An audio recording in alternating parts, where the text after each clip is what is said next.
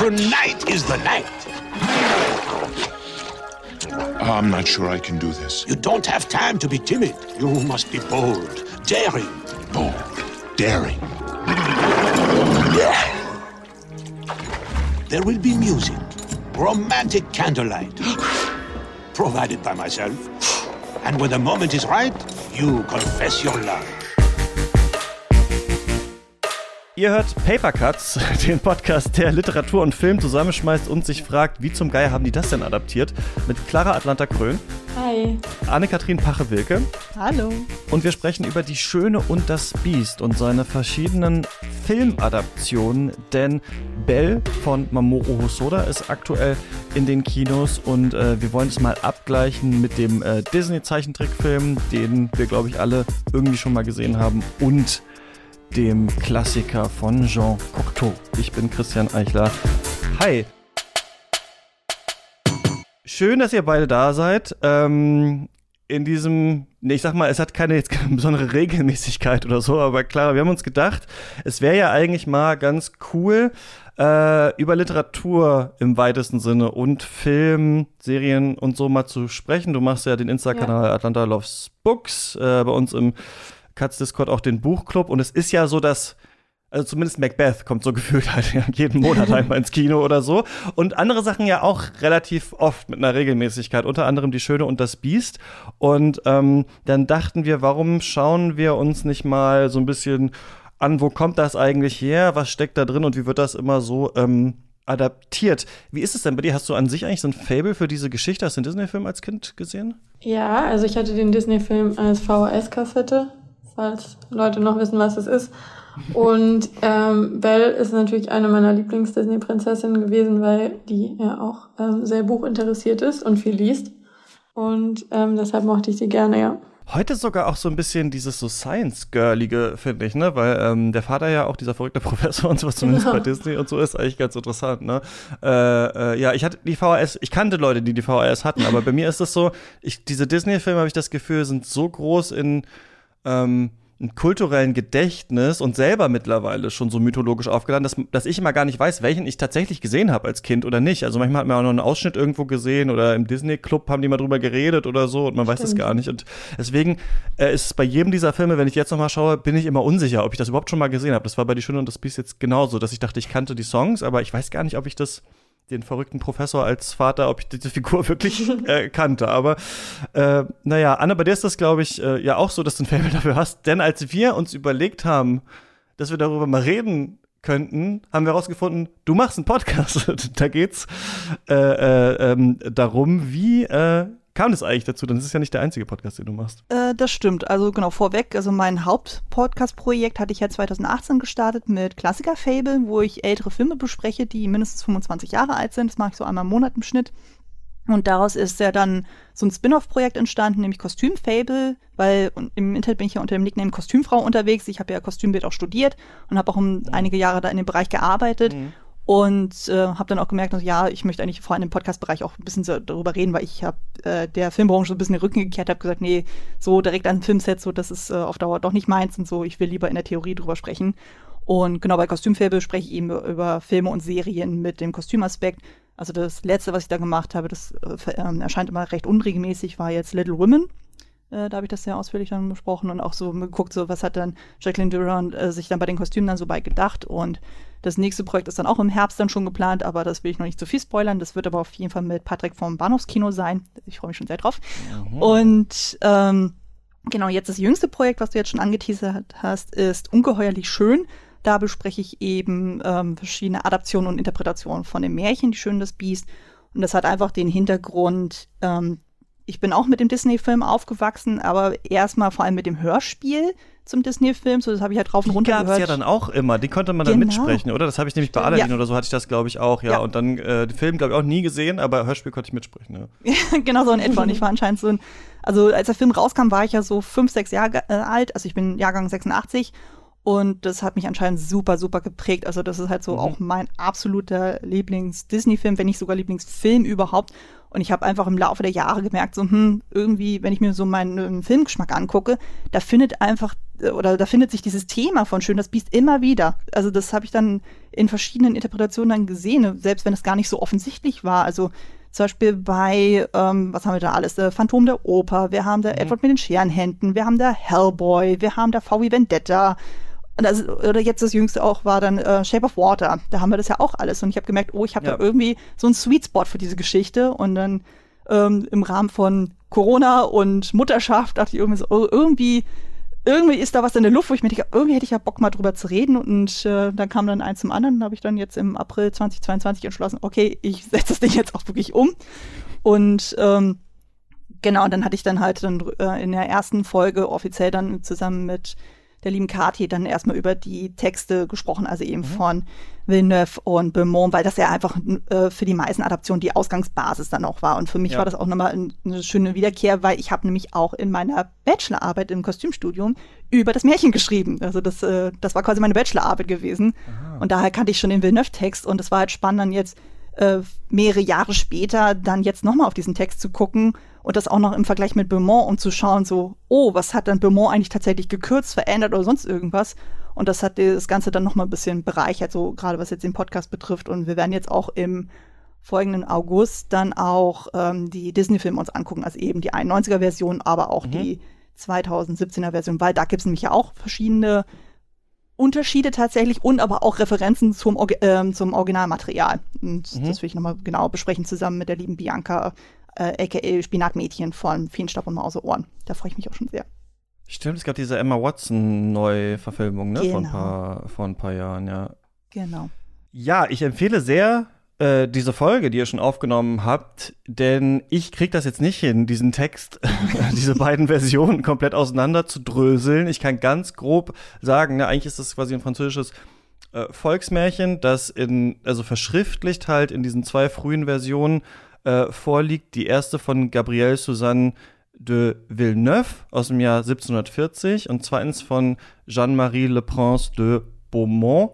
Und man kann sich, glaube ich, aus dem Jahr äh, 1756, also 16 Jahre später, man kann sich, glaube ich, ich habe sie mir nicht zusammenbekommen oder so gut gemerkt bekommen, die Villeneuve-Version, das ist die erste und das ist die längere. Und ich merke mir das jetzt so, dass äh, Denis Villeneuve doch auch so super lange epische Filme macht und so. Also diese die Villeneuve-Version ist die erste, das ist die lange und äh, da gibt es nach diesem Märchenteil, den wir kennen, noch, ja, wie eigentlich, Anführungsstrichen, schlechtes Sequel, könnte man sagen. Nein, also noch eine ganz andere Geschichte über äh, Feen und Erbfolgen und äh, Geschichten, die nicht in diesem Stoff, den wir alle kennen, äh, vorkommen. Also eigentlich ist die zweite Version so die ähm, runtergedampfte, oder? Das kann man eigentlich mhm. so sagen. Also Beaumont hat dann eigentlich viel rausgekürzt und das ist eigentlich interessant, weil die zweite Variante quasi ja so archetypischer ja eigentlich wirkt auf uns. Und wenn wir die erste lesen, denken wir, hä, äh, was ist denn da alles noch drin? Aber das ist eigentlich die, die, die ursprüngliche Version, ne? Genau, also es ist zumindest die Version, die wir unter dem Titel La Belle et la Bête auch kennen. Also so dieser, äh, diese Geschichte überhaupt, oder dieses Motiv von wegen, wir haben die Jungfrau und das Ungeheuer, das gibt's ja schon wesentlich länger. Also das kennt man ja. ja. so auch von anderen Märchen, wie zum Beispiel Aschenputtel. Je nachdem, wo man sich auf der Welt umschaut, hat man immer verschiedene Interpretationen der Geschichte und mit unterschiedlichen ähm, äh, Schwerpunkten dann auch. Und jetzt bei der Geschichte, da hat man ja zum Beispiel, ich hatte ja auch äh, im Folge des Podcasts ja auch vorher so einen kleinen Countdown gemacht, um mal so ein paar Adaptionen aufzuführen, die es vorher schon irgendwie gab, die irgendwie so ein bisschen das Thema aufführen. Und da haben wir ja zum Beispiel auch sowas wie Hades und Persephone, Amor und Psyche, Rike mit dem Schopf. Also das findet sich ja immer wieder dann. Also von daher, aber ja, so das, was wir halt kennen unter eben die Schöne das Biest, das ist eigentlich jetzt vor allem auf Villeneuve und äh, Beaumont zurückzuführen.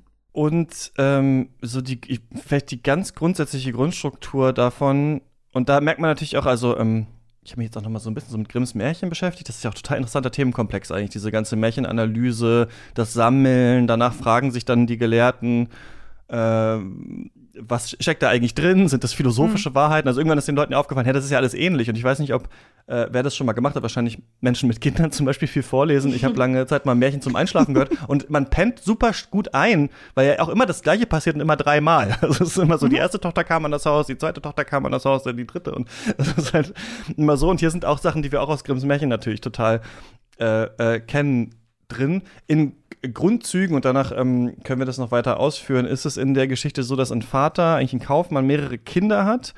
Ähm, Wichtig da sind eigentlich hauptsächlich die Schöne, äh, das ist die jüngste, glaube ich, ne, ähm, die mhm. auch so ein bisschen die aufgeweckteste ist, die moralischste auch, äh, und dann so ihre bösen äh, Stiefschwestern. Der Vater wird dann plötzlich arm. Ich glaube, in der Villeneuve-Geschichte ist es so, dass seine Schiffe im äh, Meer untergehen.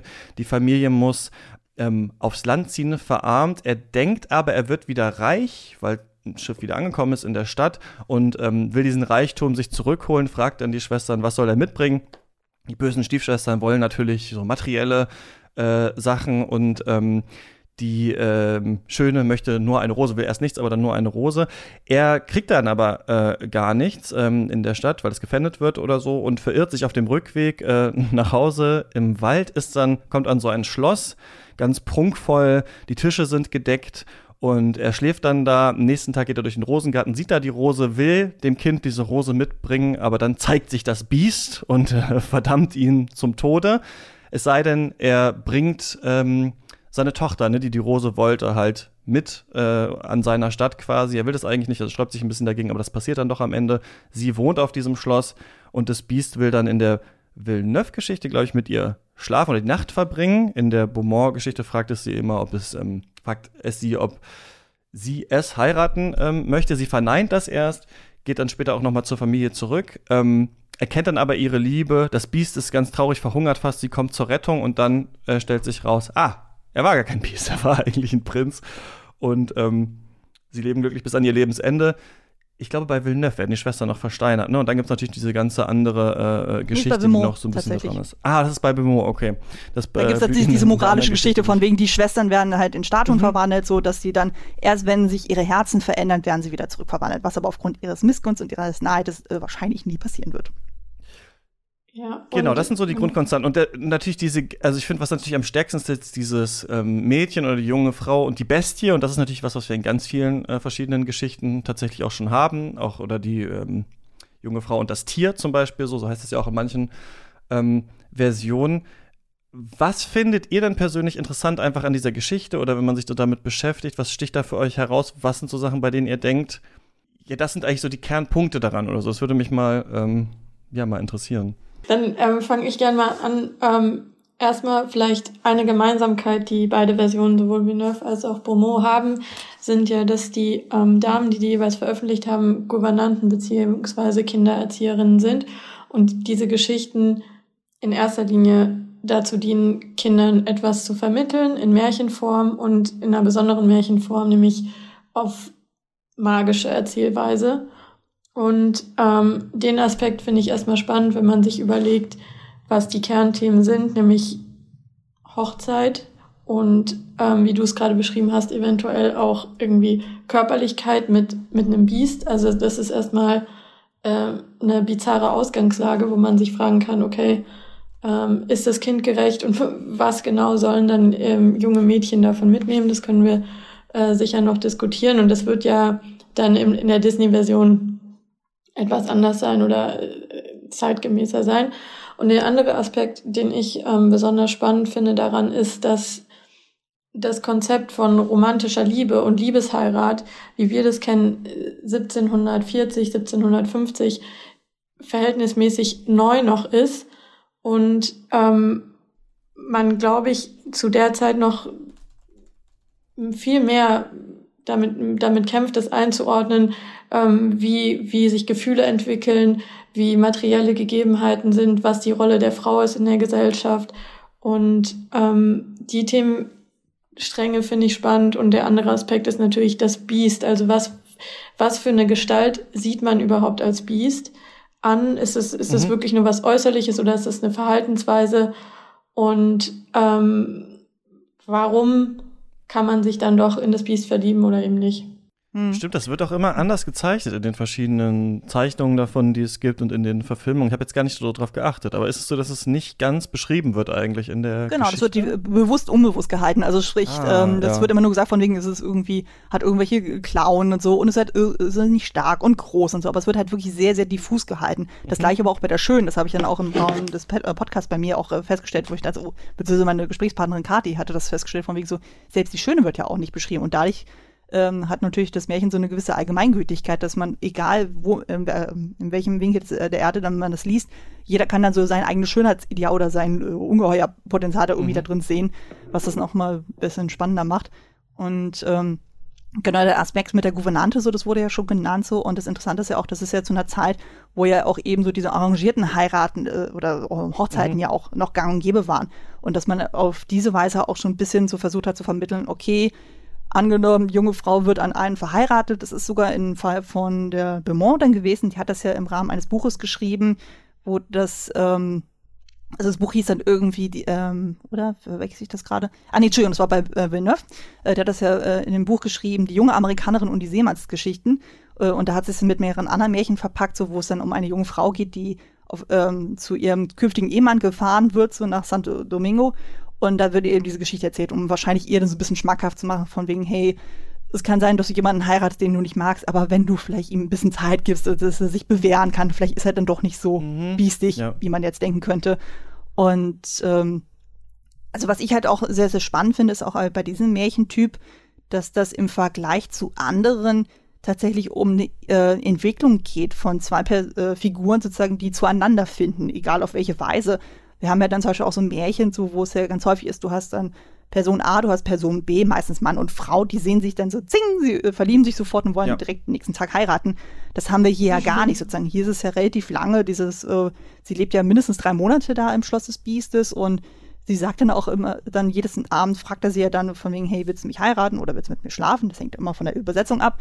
Und sie sagt dann jedes Mal nein, und es wird aber auch jedes Mal respektiert. Also er lässt sie auch dann wirklich in Ruhe. Also er besucht sie auch wirklich immer nur abends da für eine Stunde Sperrt zum sie nur ein, bis ans Ende. Ja, ja, genau.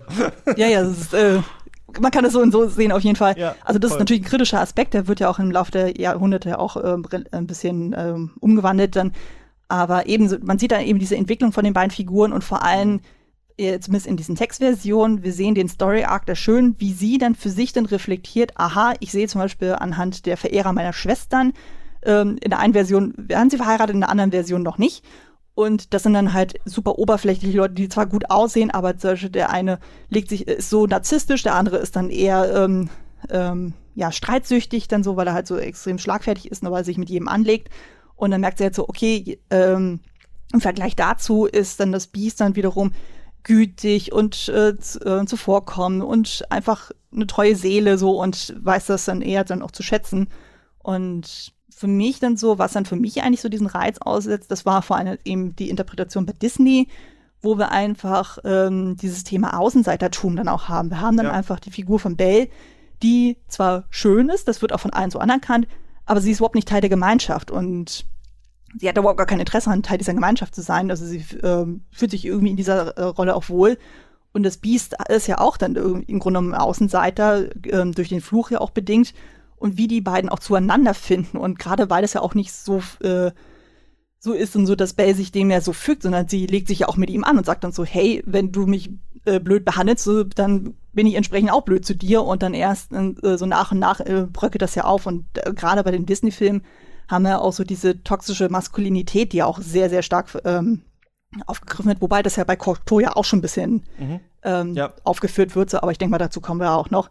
Aber gerade das war so der Punkt, wo ich mich sehr drin gefunden habe. Also ich habe mich dann äh, viel bei Bell dann wiedergefunden, so dieses Außenseite-Ding und dieses sehr nerdige auch wieder so, aber gleichzeitig so dieses äh, in der Rolle von Beast, so dieses Jahr ähm, auf den ersten Blick irgendwie aggressiv sein und arrogant wirken, aber da ist eigentlich noch irgendwie ein wahrer Kern und so. Und ich hatte halt äh, früher eine sehr, sehr schwierige Kindheit gehabt aufgrund einer Sprachentwicklungsstörung.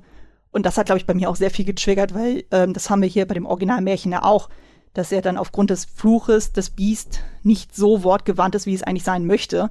Und mhm. dadurch sich nicht so artikulieren kann, wie es möchte. Und da habe ich mich halt total wiedergefunden, wo ich dachte so, okay, das ist mein Märchen.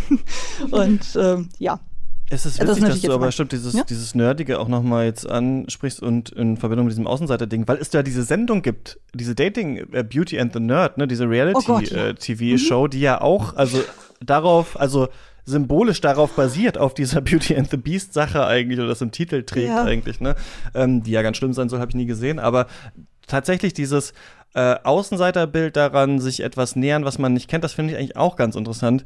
Ich fand noch spannend, eine Sache, die wir vielleicht noch nicht so ganz angesprochen haben. Also einmal diese natürlich materielle Ebene, die da ist, die wir immer bei den Märchen haben. Das merkt man auch ganz stark, wenn man äh, Grimms Märchen hört. Die Leute sind ganz oft am Anfang arm und am Ende super reich. Das ist eigentlich in jedem dieser Märchen so. Und da merkt man natürlich auch, okay, arme Leute haben sich das gegenseitig erzählt, so, weil das mhm. natürlich so eine Art von Traum vielleicht auch war, die es dann früher gab. Also am Ende ist ja äh, eine romantische Liebe. Also, oder was wir heute haben, und was mir gerade einfällt, was ja auch witzig ist, wo man sich auch immer gefragt hat, bei Twilight, warum mögen die sich eigentlich? Die sehen sich ja eigentlich und sind sofort verliebt, aber das ist ja auch gerade der Witz auch bei vielen, auch Märchen und sowas. Das ist dann halt so, da gibt es noch keine Erklärung, wahrscheinlich weil das Konzept der romantischen Liebe in der Form noch gar nicht so da war, sondern es geht immer auch natürlich mit so einem Upgrade. Äh, man, man wechselt den Stand. Ähm, dieser Traum eigentlich, dass ein äh, Prinz, jemand ähm, vom Hof dann mit jemanden äh, aus dem unteren Stand zusammen ist, so das äh, wird ja da auch oft so verhandelt. Und das fand ich einerseits hier interessant, dass dieser Fall in die Armut ist in den Märchen. Und eine Beziehung, die wir noch nicht so stark angesprochen haben, ist diese Vater-Tochter-Beziehung, die auch hier drin mhm. ist. Also der Vater, weil einerseits, finde ich, kann man es schon gut lesen als so eine Moralsache, naja, du wirst jetzt verheiratet, aber am Ende wird es schon gut werden, so ungefähr. Mach jetzt mal, das wirkt jetzt schlimm, aber äh, am Ende passt das schon so ungefähr. Aber andererseits auch dieses, der Vater muss so unter Qualen seine Tochter aufgeben an das Biest irgendwie so, ne? Da ist auch, glaube ich, so eine ganz tiefe, so fast psychologische, väterliche Angst irgendwie mit drin. Also auch ein, ja, so ein Märchen für die ganze Familie, glaube ich, so, ne? Wo jeder früher so auch seine eigene vielleicht Ängste oder seine Rollen so reingebracht hat. Das finde ich auch nochmal stark hier zu sehen. Also das ist ja, äh, fand ich im Disney-Film auch interessant, solange auch um den Vater geht, der dann erstmal an dem Hof ist und so weiter, was theoretisch untypisch wäre, wenn wir heute eine Geschichte schreiben würden nach, weiß ich nicht, Joseph Campbells Heldenreise, ähm, dass wir diese, dass wir diese ganze, ähm, ja, auch so sexuell aufgeladene Sache, finde ich, ja, mit der Rose, die da noch gepflückt werden muss für sie und diesem Austausch, das finde ich irgendwie auch noch einen interessanten Aspekt, der hier drin ist in der Geschichte und der ja auch eigentlich in allen Geschichten so ein bisschen erzählt wird, zumindest. Hm. Ja, und was eben in den Originaltexten ähm, ja auch interessant ist, wie definiert man denn die Schöne? Das ist ja auch nicht nur ihr Äußeres, sondern das ist ja auch vor allem eine gewisse Tugendhaftigkeit in Anführungsstrichen. Und was bedeutet es effektiv, dass ähm, Belle darunter leidet, wenn es dem Vater schlecht geht und dass Belle darunter leidet, wenn es dem Bies schlecht geht und danach ihr Handeln ausrichtet, während die Schwestern ähm, ja versuchen irgendwie ihr eigenes äh, ihren eigenen Wohlstand zu ähm, verbessern oder eben ja auf sich achten und Belle eben selbstlos ist und sich nach dem Willen der Männer orientiert, ja. Und das ist äh, irgendwo auch der Zeit geschuldet, ja. Ja, wobei dann so zumindest bei, äh, vor allem bei der Beaumont-Version ist es noch ein bisschen stärker als bei der Villeneuve. Da ist es ja so, dass sie dann irgendwann so tatsächlich äh, von dieser Selbstlosigkeit so ein bisschen abgeht, indem sie dann zum Beispiel, sie hat ja dann so diese Besuchsfrist dann von wegen, hey, du kannst äh, acht Tage dann irgendwie zu deiner Familie dann zurück, weil der Vater ist dann krank geworden und ähm, dann komm bitte wieder, äh, halt dein Versprechen, komm wieder zurück. Und ähm, die Schwestern versuchen das ein bisschen auszureizen, in der Hoffnung so, dass das Biest dann die Schönen dann doch frisst, um quasi mhm. die Konkurrentin loszuwerden. Und dann hat sie ja diesen Traum so und merkt dann so, oh Gott, oh Gott, ich will nicht, dass mein Biest stirbt, so und lässt wirklich alles stehen und liegen und, äh, und reist wieder zu ihm hin. So, das hast du ja bei der Villeneuve-Version gar nicht. Da wird das noch ewig hingezogen. Die ist ja über zwei Monate dort. Und da ist es ja noch, ähm, da kommt noch das Komplizierte noch hinzu. Also die Villeneuve-Version ist ja deutlich, deutlich komplizierter. Und da ist es ja schon so, dass sie in der Zeit, wo sie im Schloss des, Prin äh, des Biestes ist, gleichzeitig von dem Original Prinzen träumt. Also er besucht mhm. sie des Nachts immer so und sie verliebt sich die ganze Zeit in ihn und hat die ganze Zeit immer so dieses Prinzenbild vor Augen und kann dann überhaupt nicht wertschätzen, was es mit dem Biest auf sich hat. Also sie zählt eins und eins nicht zusammen. Und sie erzählt dann, als sie dann wieder zu Hause ist, dann so von ihrem Vater davon, von wegen, ach Mensch, da ist ja dieser Traumprinz und so. Und der Vater sagt dann noch so von wegen, ja, hm, aber das Biest, das ist doch nett zu dir, so, hm, also diese Traumgestalt, ich weiß ja nicht. Also da wirkt das, das haben wir auch bei uns im Podcast auch erklärt, das wirkt dann wesentlich unlogischer, warum sie dann auf einmal sagt, oh Gott, äh, eigentlich ist das Biest total langweilig und hm und dröge, aber ich will trotzdem zu ihm zurück. So, das ist bei Beaumont dann deutlich plausibler irgendwie auch aufgedröselt, warum sie dann sagt, okay, ich mag mein Biest doch so, wie es ist und äh, ich will zu ihm äh, äh, aus eigenen Stücken dann zurückgehen und nicht, weil irgendwelche anderen Leute sagen so, hey, du sollst zu ihm zurück, weil er reich mhm. ist und so. Das, und, ja. Ja, aber sie, ja, sie geht halt zurück, weil, weil das Biest leidet und nicht, weil sie darunter leidet und ihn vermisst. Ähm. Hm, doch, das wird schon impliziert, dass sie dann auch äh, sich schlecht fühlt. Aber ich habe, ja, gut, je nachdem, wie man das tatsächlich sieht, dann aber es, ähm, also ich habe das halt zumindest für mich so interpretiert, von wegen, okay, das ist auch wirklich so ihr eigenes Bedürfnis, dass sie das Biest nicht leiden sehen will. Was ich noch, also ähm, genau, in den schon angesprochenen äh, Sachen interessant finde, ist natürlich einmal diese sexuelle Ebene, also dieses äh, bestialische, was da mhm. drin ist. Ich meine, die Rose, die gepflückt wird, irgendwie hat das auch sowas von dem Entdecken der ähm, Sexualität oder eventuell, aber das wäre vielleicht so eine weiß nicht, vulgär freudianische Lesart, ähm, vielleicht auch Menstruation durch diese rote Farbe und so. Vielleicht ist das so ein bisschen da drin, in diesem Monster, mit dem man jetzt auf einmal zusammen ist. Und dann merkt man ja, aber es ist vielleicht gar nicht so schlimm. Aber, das ist für mich der bemerkenswerteste Punkt an dem ganzen Ding. Das Monster ist ja dann gar kein Monster am Ende. Also, wenn man das liest als eine Geschichte, die ja auch darum gehen soll, dass man nicht so viel Vorurteile haben sollte, dass man vielleicht hinter die Äußerlichkeit äh, blicken sollte ähm, äh, bei den Menschen, dann würden wir ja aus der heutigen Sicht denken, gut, dann ist sie halt am Ende einfach mit dem Biest zusammen, Happy End. Aber nee, das Biest war ja dann doch der schöne Prinz am Ende. Und das finde ich so interessant, dass das so konstruiert ist, was natürlich aus der, der damaligen Sicht, glaube ich, ganz klar ist. Und ich habe mich auch gefragt, warum ist das so und natürlich, wie würde das heute immer verfilmt werden? Also braucht man diesen Moment tatsächlich noch. Ne? Zum Beispiel bei so einem Film wie Shape of Water, den ich aus unterschiedlichen Punkten auch problematisch finde, glaube ich, weil man hauptsächlich so ja, ich irgendwie nie so richtig gefragt wird, was will eigentlich der Fischmann, habe ich das hm. Gefühl in diesem Film. Aber der verwandelt sich dann immerhin nicht am Ende in einen Menschen und war doch ein Mensch und so.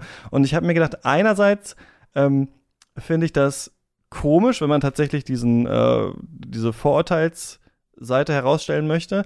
Andererseits habe ich mich gefragt, braucht man das vielleicht so ein bisschen, um diese, sie, das Monster hat sie ja eingesperrt die ganze Zeit äh, zu rechtfertigen eigentlich später, weil es war halt so monströs, ne? Es war noch verwandelt, es war irgendwie noch anders, deswegen brauchen wir am Ende diese Verwandlung. Aber ich fand das äh, interessant, dass es ja nicht so ist, sie ist dann halt einfach mit einem Monster zusammen und fertig. Hm. Also, ja, also, du gerade Shape of Water gesagt hast, Susan, das finde ich ja auch wiederum spannend. Also, der Toro sagt ja auch zum Beispiel, die Version von Cocteau ist eine seiner liebsten Adaptionen. Und wir haben ja zum Beispiel auch in Filmen wie zum Beispiel Hellboy äh, ja auch das Prinzip. Wir haben dann irgendwie eine monströse äh, Hauptfigur und eine menschliche Person mit einer gewissen äh, Mutation dann auch so. Aber da ist es jetzt zum Beispiel auch so, dass sie sich nicht verwandeln, sondern die finden so zueinander so und da gibt es keine Märchenverwandlung. Das war ja auch das, was der Toro auch sagt. Also es geht ja eben in, in diesen Filmen, also in den neueren Adaptionen auch immer darum, du hast dann eben diese Außenfiguren, die kann man auch teilweise so interpretieren, so dass es dann auch im ähm, Bereich queer dann auch äh, gehen kann, dass man sagen kann, okay, wir lieben dich so, wie du bist. Oder so, äh, das kann man ja auch auf verschiedene Weisen interpretieren. Mhm. Also das hängt immer davon ab, welchen Schwerpunkt man für sich dann setzt. Ob man sagt, okay, es hängt auch mal ein bisschen davon ab, warum wurde das Biest dann verwandelt überhaupt? Was ist denn überhaupt der ja. Grund äh, des Ganzen? Und äh, zum Beispiel bei Beaumont, da wurde der Grund rausgeschmissen. Da hieß es einfach nur, okay, hier, da ist eine böse Fee, die hat mich verwandelt und äh, ich muss erlöst werden.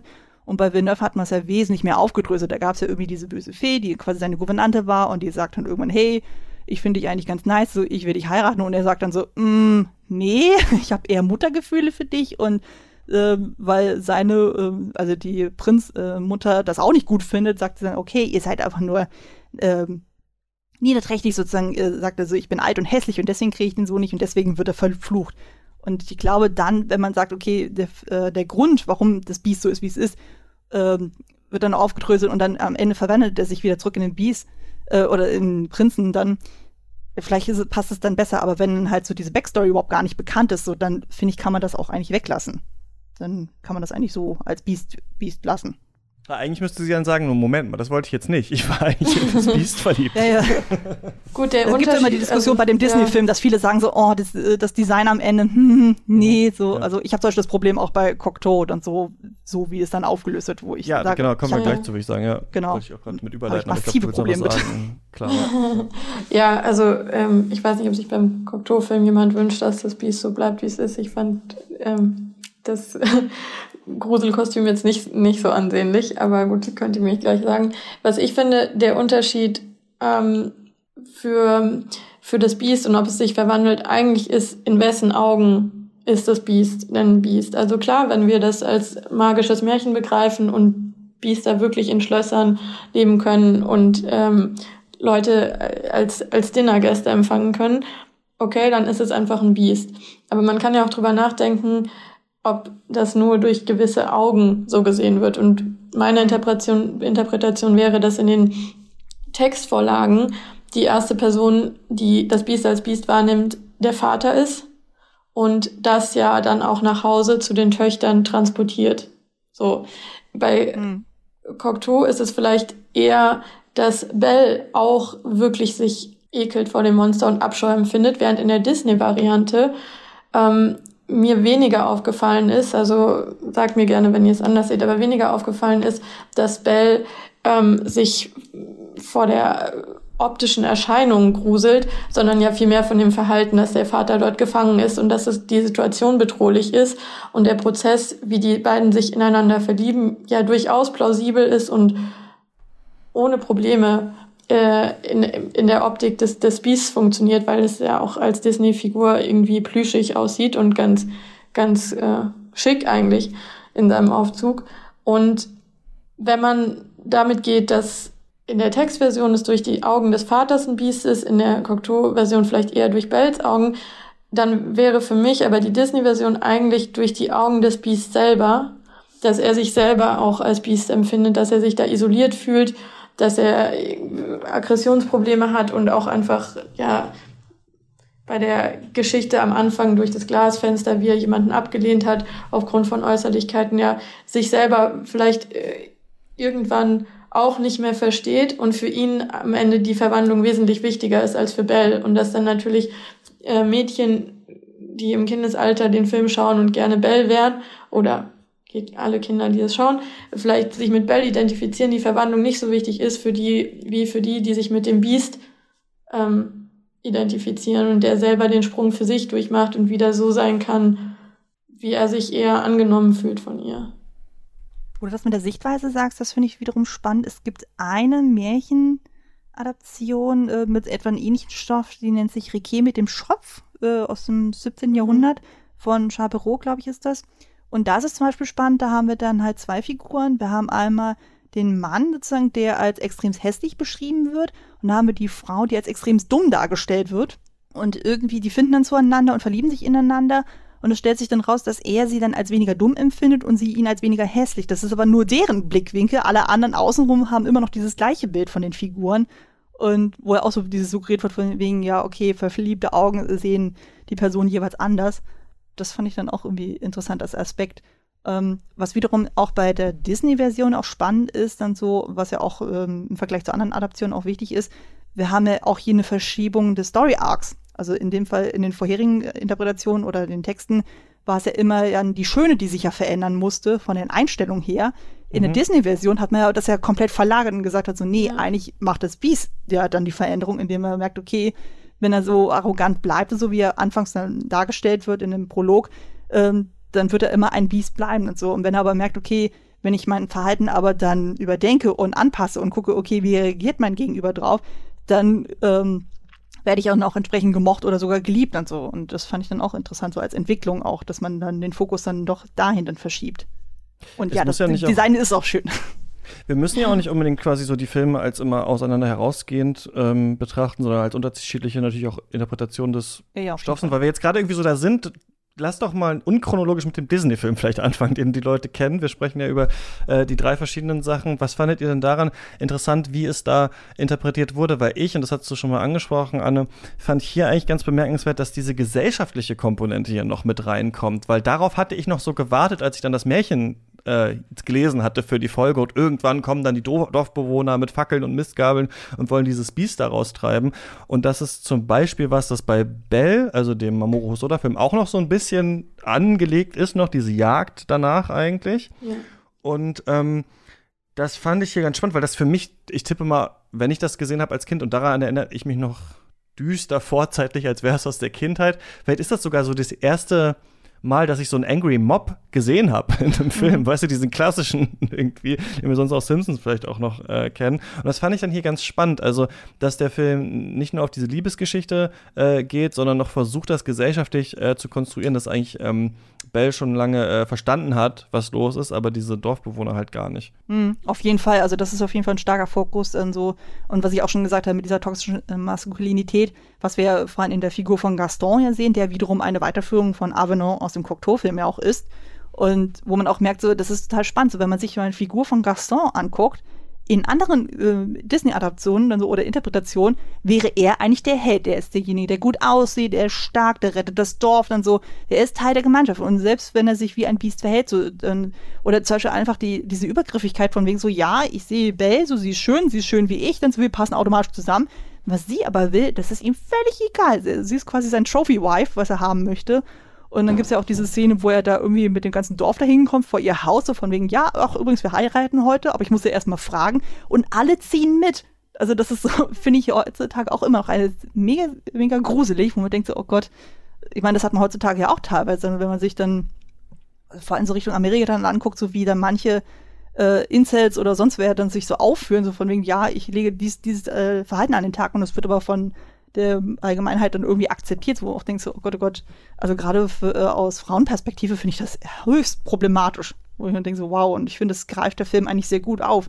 Und es, ähm, ich glaube, das ist aber dann rausgeschnitten worden bei dem äh, Angry Mob Song. Da gibt es ja auch irgendwie diese Zeile von wegen so, ja, wir verstehen nicht, was da eigentlich ist, aber wir wollen es umbringen. Und das äh, oh, spiegelt das ja eigentlich auch sehr, sehr gut wider. Ja, und was bei der Gaston-Figur auch noch sehr, sehr interessant ist, ähm, dass die Figur auch als Nebenfigur dient, um nochmal die Schöne als schön zu definieren und das Biest als Biest äh, zu definieren und die Entwicklung zu haben, ist nämlich nicht, dass eigentlich Belle, so wie in den anderen Versionen, die einzige ist, die ähm, hübsch ist oder tugendhaft, sondern dass er sie auch deswegen interessant findet, weil sie sich überhaupt nicht für ihn interessiert, während alle anderen Mädels in dem äh, Dorf ja ein Auge auf ihn geworfen haben. Mhm. Und er deswegen natürlich ganz besonders versucht, äh, sie zu umwerben und sie auch deswegen spannend findet, weil sie, wie ihr eingangs schon gesagt habt, ähm, irgendwie eher eine exzentrische Rolle in dem Dorf einnimmt, sich dann da nicht integrieren möchte und ihr eigenes Ding macht. Und dass das mhm. auch zu ihrer Attraktivität beiträgt wiederum aber auch dazu führt, dass sie ihn ja gar nicht gut findet, weil er ihr, ihr Buch da eine Pfütze wirft und sich, wie du schon gesagt hast, Anne, nicht für sie interessiert, wie übrigens auch die Dorfbewohner nicht. Da gibt es eine Szene ganz am Anfang, wo sie durchs Dorf läuft und jemandem davon erzählt, äh, was sie sich ähm, als nächstes aus der Bibliothek ausleihen will und die Person hört dann schon gar nicht mehr zu und Belle denkt sich nur so, ach ja, klasse, toll, ich passe irgendwie nicht rein, aber naja. Ähm, das heißt also, durch Gaston wird sie auch nochmal ähm, anders definiert und er definiert natürlich, definiert auch das Biest ähm, im Sinne von, so wie er ist, sollte man eigentlich äh, sich als Mann verhalten aus Sicht des Dorfes und wie das Biest sich verhält eben nicht. Und das Biest wiederum kann aber das an Empathie plötzlich erlernen, was ihm halt fehlt und schenkt Bell ja dann ein tolles Bücherregal mit, mit einer Leiter und versucht zu verstehen, was sie mag oder versucht zu verstehen, was ihre Interessen sind, ähm, versucht sich auch, ähm, ja, von ihr Dinge abzuschauen, wie, wie man, wie man lieb ist dann zu den Tieren. Und ähm, das finde ich äh, mit dieser Gaston-Figur super spannend gemacht und interessant gelöst für einen Disney-Film, wo ja die, die, die meisten männlichen Rollen eigentlich normalerweise eher funktionieren wie Gaston. Ich fand das jetzt auch nochmal überraschend, ähm, ja, aktuell auf so eine Art und ähm, als Film nicht so schlecht, den man, also natürlich neben diesem ganzen Prinzessinnen-Angle und sowas muss man vielleicht schauen, wie vorbildhaft man das alles so findet, aber ich fand gerade diese junge Frau mit diesem tüftelnden Vater, selbst total belesen und dann dieser schmierige, schmalzige, eklige Typ, der sich so ranschmeißt. Und ähm, der Film stellt ja dann das fast als Bürde dar, also schön zu sein auch, ne, von ihr. Also, dass das eigentlich ein Problem ist fast, was, was sie hat und gar nicht so unproblematisch, wie das im Märchen vielleicht äh, äh gezeigt wird, sondern um die, in dieser Welt sich da mehr vorzutun und dann eben, ja, die Herannäherung an das, was eigentlich das äh, verbotene Böse ist und da dann zu entdecken, da ist vielleicht tatsächlich jemand, äh, der dich schätzt. Das fand ich ähm, ganz interessant. Das ist ja auch so, dass, dass ein paar dieser äh, Disney Renaissance ähm, Filme ja auch, also das war ja diese Zeit, in, als Disney sich gefragt hat, wir müssen noch mal ja, wie Beaumont vielleicht auch dann die Beauty and the Beast Version genommen hat. Wir müssen jetzt noch mal irgendwelche Stoffe nehmen und das ein bisschen ähm, und wieder so große äh, Musicals daraus machen. Und ich fand das auch interessant. Diese Idee der Ménage à Trois, beziehungsweise ja nicht ganz, weil sie ist ja wirklich gar nicht interessiert an Gaston, aber dass da noch ein anderer Mann ist, die finden wir bei Cocteau auch schon. Ne? Also wahrscheinlich ja. gibt es hm. diese Gaston-Figur bei Disney, weil äh, Cocteau das dazu ähm, äh, dichtet hat, dass es da noch so eine Männerfigur gibt. Also wir nochmal auch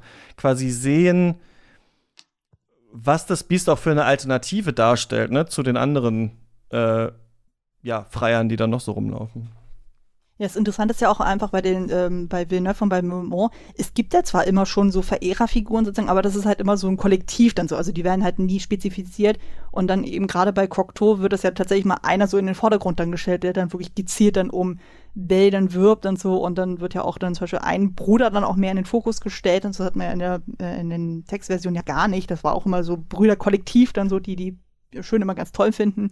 Und da bei Cocteau wurde es ja schon ein bisschen ambivalenter, dass dann der Bruder und der ähm, Avenant dann auch irgendwie Säufer sind und spielsüchtig sind und dann das äh, Vermögen vom Vater verprasseln, wo ich also dachte, wow, das ist auch schon heftiger Tobak dann so. Und ähm, wo auch so dieses aggressive Potenzial dann auch gezeigt wurde, von wegen, okay, das ist so eine äh, Männerfigur, wo man denkt so, oh nee, da will man nicht, dass äh, die Schöne da äh, den haben, so, äh, haben möchte, denn, sondern eher dann Richtung äh, Beast dann irgendwie tendiert, wobei bei Cocteau das Beast ist schon sehr stalkerhaftig. Das fand ich dann jetzt beim Rewatch dann auch sehr, sehr problematisch, wo ich also dachte, äh, will ich wirklich, dass die zusammenkommen? Ich weiß nicht.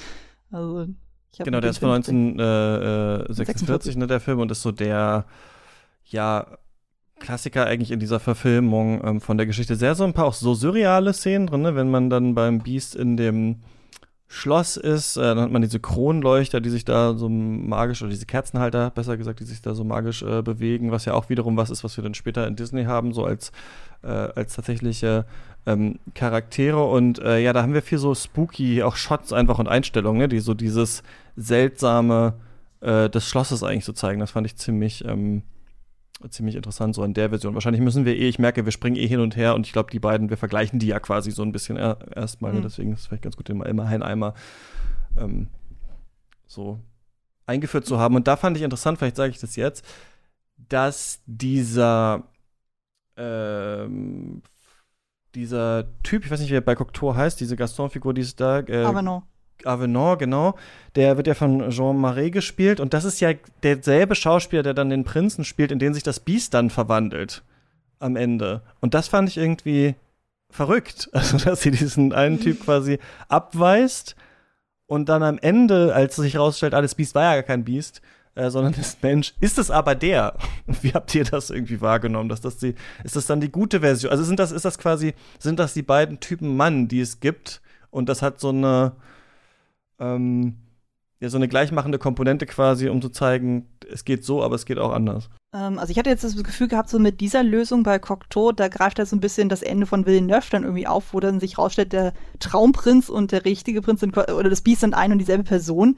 Mhm. Aber dann bei Cocteau, ich finde vor allem den Dialog, den die am Ende dann haben, so ja, mega ja. verwirrend, wo ich dann dachte so, what the hell? Dann so, wo er irgendwie sagt von wie so, ja, weil sie dann auch erst kurz zurückweicht und so und er dann so, ja, was ist denn? Ja, er erinnert mich an jemanden, den ich kannte. Ja, wer denn? Ja, ein Freund meines Bruders. Habt ihr ihn geliebt? Äh, ja. Wusste er es? Nein. Verwirrt es euch, dass ich so aussehe wie euer Ex-Schwarm? Äh, ja, nein. Und dann so, ja, hm. Und dann am Ende noch so, ich werde mich dran gewöhnen. Wo ich auch dachte, was? Was? Also, das ist so, dass in meinem Gehirn gefühlt alles explodiert, wo ich dachte, das ist so, das fühlt sich so, so, so falsch an. Also, ich meine, ich konnte irgendwie verstehen, dass äh, Cocteau gesagt hat, so, ich will Marais da irgendwie so ein bisschen hervortun, so, weil er war zu dem Zeitpunkt, glaube ich, sein Lebensgefährte oder sowas. Dass er da diese Doppelrolle auch hatte. Also, er hat ja auch das Beast ja dann gezielt gespielt. Mhm, das, ja. ähm, meine, macht ja auch wirklich eine gute Leistung an sich. Aber es ist halt so, aus heutiger Sicht ist das schon sehr, sehr weird. Also ich glaube, so würde man das eins zu eins nicht mehr machen. Den Dialog habe ich gar nicht mehr im Hinterkopf. Ja, stimmt, ja. weil dann ist es natürlich, also das macht es vielleicht ein bisschen kaputt. Ich finde es als Bild nämlich eigentlich irgendwie auch stark, dass dann es am Ende dann doch der Typ ist, weil es einen so verwirrt und mit Fragen äh, zurücklässt. Aber mm, ja, der Dialog macht es noch verwirrender vielleicht. Ja, gut, es wirft auf jeden Fall die Frage auf, was unterscheidet denn dann die beiden eigentlich voneinander? Und in meinem Verständnis ist es auf jeden Fall das Materielle. Und dass sie halt dann mit dem Biest gegangen ist, um das Schloss zu haben, um das Geld zu haben, um die Familienfinanzen zu retten und dann irgendwann sich so daran gewöhnt, dass das Biest ein Biest ist, äh, in dem Sinne, dass es doch den eigentlichen Typus Mann, den sie normalerweise gut gefunden hätte, oder wenn sie aus freien Stücken jemanden hätte wählen können, dass das Biest sich dann dahin hin entwickelt. Aber dass es nicht die, die, die gleiche Person natürlich ist, weil der Avenant aus ihrem Dorf ihr das meines Verständnisses nach nicht bieten kann. Und die andere auch überhaupt keine Anzeichen gezeigt, so dass sie überhaupt Interesse an ihm hat. Also es war einfach von der ganzen Inszenierung war das wirklich so out of nowhere gewesen, meiner Meinung nach.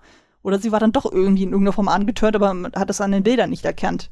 Also das hat mich irgendwie, äh, ja, das hat mich sehr schwer irritiert. Ja, die andere Frage, die es natürlich aufwirft, welche, welche Vorbilder oder welche Möglichkeit hat denn Belle überhaupt in ähm, dieser Version des Films, andere Männer überhaupt kennenzulernen? Sie kennt ja de facto nur den Vater, die Brüder und Avenant und dann ein bestienartiges Wesen in einem Anzug. Also das ist ja eigentlich jetzt das ist die Auswahl. Ein, ja dieses ähm, Aschen, ja, sie, sie sagt ja so dieses Aschenputtelleben dann irgendwie. Das macht's dann auch nicht besser. Genau, so. Und die Schwestern, die ja verlacht werden, meines Erachtens nach voll, völlig zu Unrecht, und das finde ich eigentlich den schlimmsten Aspekt an diesem Film, ähm, die sagen es ja auch, die wollen ja in ihren schicken Kleidern zu einer Gesellschaft dazugehören, die wollen ja in die Stadt, die wollen ja auf die Partys gehen, die wollen ja die Bälle äh, in der Hoffnung, da einen Mann zu treffen. Und diese Möglichkeit gibt's ja gar nicht, ja. Hm. Das stimmt. Aber ich finde den trotzdem irgendwie sehr wahnsinnig eindrucksvoll. So, also einmal natürlich aufgrund seines Alters, was da alles an ähm, ja, vielleicht nicht jetzt auf inhaltlicher Ebene äh, und auf ähm, dialogischer verhandelt wird, aber auf bildlicher, ne? Also in der hm. Form, mhm. diese ähm, wallenden Vorhänge, die wir da haben, wie sie da so fast ins Bett übergeht, wenn sie darauf, äh, darauf liegt, mhm. das Biest, das so dampfend hinter dieser Tür steht. Also ich habe das Gefühl, so hier diese mh, dieses seltsame Schloss, ne, als so ein, also das hat, ich finde, bei Koktor halt was richtig krass Märchenhaftes, ne, also wie auch es so geht bei so eine Gothic Romance Richtung ne? irgendwie. Genau, ja. ja. Und das finde ich eigentlich auch, und gerade auch dieser Beast-Look, der natürlich, ja klar, sieht es heutzutage vielleicht ein bisschen lächerlich aus, wie so, irgendwie so ein großes Katzenkostüm, aber es hat schon auch irgendwas, dieses, ähm, löwenartige, auch so ein bisschen so zurückhaltende, das ist irgendwie, äh, wir haben nicht dieses wilde Biest aus der Disney-Version, das sich total viel bewegt, damit auch die Animatoren zeigen können, was sie alles drauf haben, äh, sondern ja, sowas seltsam äh, aristokratisches, undurchdringliches. Ich finde ihn schon, ähm, also vor allem wahnsinnig äh, äh, schön in vielen Einstellungen, der hat, ja. Ja, die Bilder sind fantastisch, also da sage ich auch nichts, aber halt auf inhaltlicher Ebene habe ich halt extreme Probleme mit diesem Film. So, ne, und bei der Disney-Version, da hast du ja einfach diese Chimäre aus verschiedenen Tierelementen so und wo du auch wirklich ganz am Anfang ja noch siehst, wo dann das äh, Biest sich ja dann wirklich auf allen Vieren noch teilweise bewegt und rumspringt und sowas und dann so nach und nach so fängt er wieder an, ein bisschen gerader zu laufen und dann sich mehr äh, um sein Äußeres dann zu kümmern und äh, auch wieder ein bisschen mehr menschlicher dann zu interagieren. Also es gibt ja zum Beispiel beim Disney-Film ja auch diese sehr kleine, aber sehr niedliche Szene, wo die dann zusammen am Tisch essen tagsüber. Ich glaube, die essen Milchreis oder sowas. Ich weiß jetzt nicht, was es ist. Und man merkt dann so, er ist völlig überfordert mit diesem kleinen Minilöffel dann irgendwie zu essen und wo dann äh, Belle dann noch erst überlegt von wegen, okay, wie gehen wir jetzt mit der Situation um, weil sie merkt dann schon so, okay, irgendwie ist das ein bisschen komisch und so. Und dann bietet sie ihm aber eine Alternative an, wo er mit ihr essen kann, ohne dass es dann für ihn komisch ist. Also sie kommt auch, wieder auf ihn ein bisschen zu. Also da hast du einfach viel mehr Interaktion zwischen diesen Figuren. Das hast du bei Cocteau eigentlich fast gar nicht. Also sie ist ja eigentlich ja fast die ganze Zeit alleine, so wie im Originalmärchen. Und sie sehen sich immer nur abends und ab und zu heißt es dann so, ja, okay, ich habe mich doch jetzt danach gesehen, euch jetzt wiederzusehen und hey, lass uns mal spazieren gehen und trink aus meiner Hand und hm, also es wirkt dann alles sehr künstlich auch irgendwie, aber es ist schon, wie du sagtest, dann Christian, also das ist schon ziemlich beeindrucksvoll, vor allem wenn man überlegt, dass das kurz nach dem Zweiten Weltkrieg entstanden und dann halt mit diesen doch sehr aufwendigen Sets dann so, das äh, macht dann auf jeden Fall vieles her. Es ist halt auch gruseliger, ne? Also es ist natürlich, ja. ähm, das ist was, was, wenn man das jetzt nur anhand, also mit, den, mit der Ursprungsgeschichte äh, vergleicht, was natürlich, was dieser Disney-Version abgeht. Also am Anfang haben wir das schon. Ich finde auch das Beast, muss ich sagen, trotzdem irgendwie erstaunlich so attraktiv. Also ich glaube, ich könnte mir schon vorstellen, dass viele Mädchen auch ein bisschen verwirrt hat, so als äh, Figur, wenn man das mit jungen Jahren irgendwie sieht, diese ganzen Mischungen. Aber äh, wie sie das so, also es ist interessant, finde ich, wie sie aus so verschiedenen Tieren irgendwie zusammenge ich sag mal, vielleicht ist der ein oder andere Furry-Fan so daraus entstanden, das als Kind gesehen zu haben, vielleicht so äh, äh, formulieren. Das finde ich schon toll. Das hat ja auch so was ähm, Wildes, also dieses Charakterdesign, aber es ist irgendwie, es ergibt sich schon relativ früh als relativ weich und verletzlich eigentlich so zu erkennen oder auch als unsicher. Ne? Wir haben diese komplette Comic-Relief-Ebene äh, natürlich da drin mit diesen ganzen, dem Geschirr und den, den Kerzen und so, die da äh, äh, singen. Also es ist natürlich ein Kinderfilm, aber das ist, muss man dann auch sagen, ist was so, was vielleicht so ein bisschen dem abgeht, diese, diese Angst und dieses so Horrorelement eigentlich, was da drin ist. Ne? Wir haben das ein bisschen, aber nicht so stark. Also zum Beispiel König der Löwen finde ich in Teilen, äh, also auch, auch aus dieser Renaissancezeit ist gruseliger als jetzt ähm, als die Schöne und das Biest. Ja, aber guck dir zum aber, Beispiel auch ja. hier Glöckner von Notre Dame an, der auch von denselben ja. Machern ist wie der Disney-Film. So, und das ist ja nochmal eine, Zack, äh, eine ganze Spur heftiger. Und da haben wir auch ein bisschen so diese schöne Spieß-Komponente, aber dann mhm. halt mit jemandem, der halt äh, eine körperliche Deformation dann auch irgendwie hat und wo es dann eben kein Happy End dann gibt, wobei das doch mehr Happy End ist als im Roman von Victor Hugo. Mhm. Aber da merkt man auch so, okay, so dieses Gothic-haftere, so, das wird dann noch mehr auf die Spitze getrieben. Aber das findet man hier bei Disney's Beauty and the Beast dann auch schon extrem. Also allein dieses Schlossdesign und so und dann halt sehr düstere Einstellungen, wo ich dachte, wow, okay, also als ich den Film das erste Mal gesehen habe, muss ich ja irgendwie so im Grundschulalter gewesen sein, denke ich mir so, okay, das ist noch so ein Alter, da kann man das noch so weit einordnen. Aber ich glaube, wenn man das sehr, sehr, sehr jung sieht, denkt man sich auch so, okay, das ist schon sehr, sehr creepy.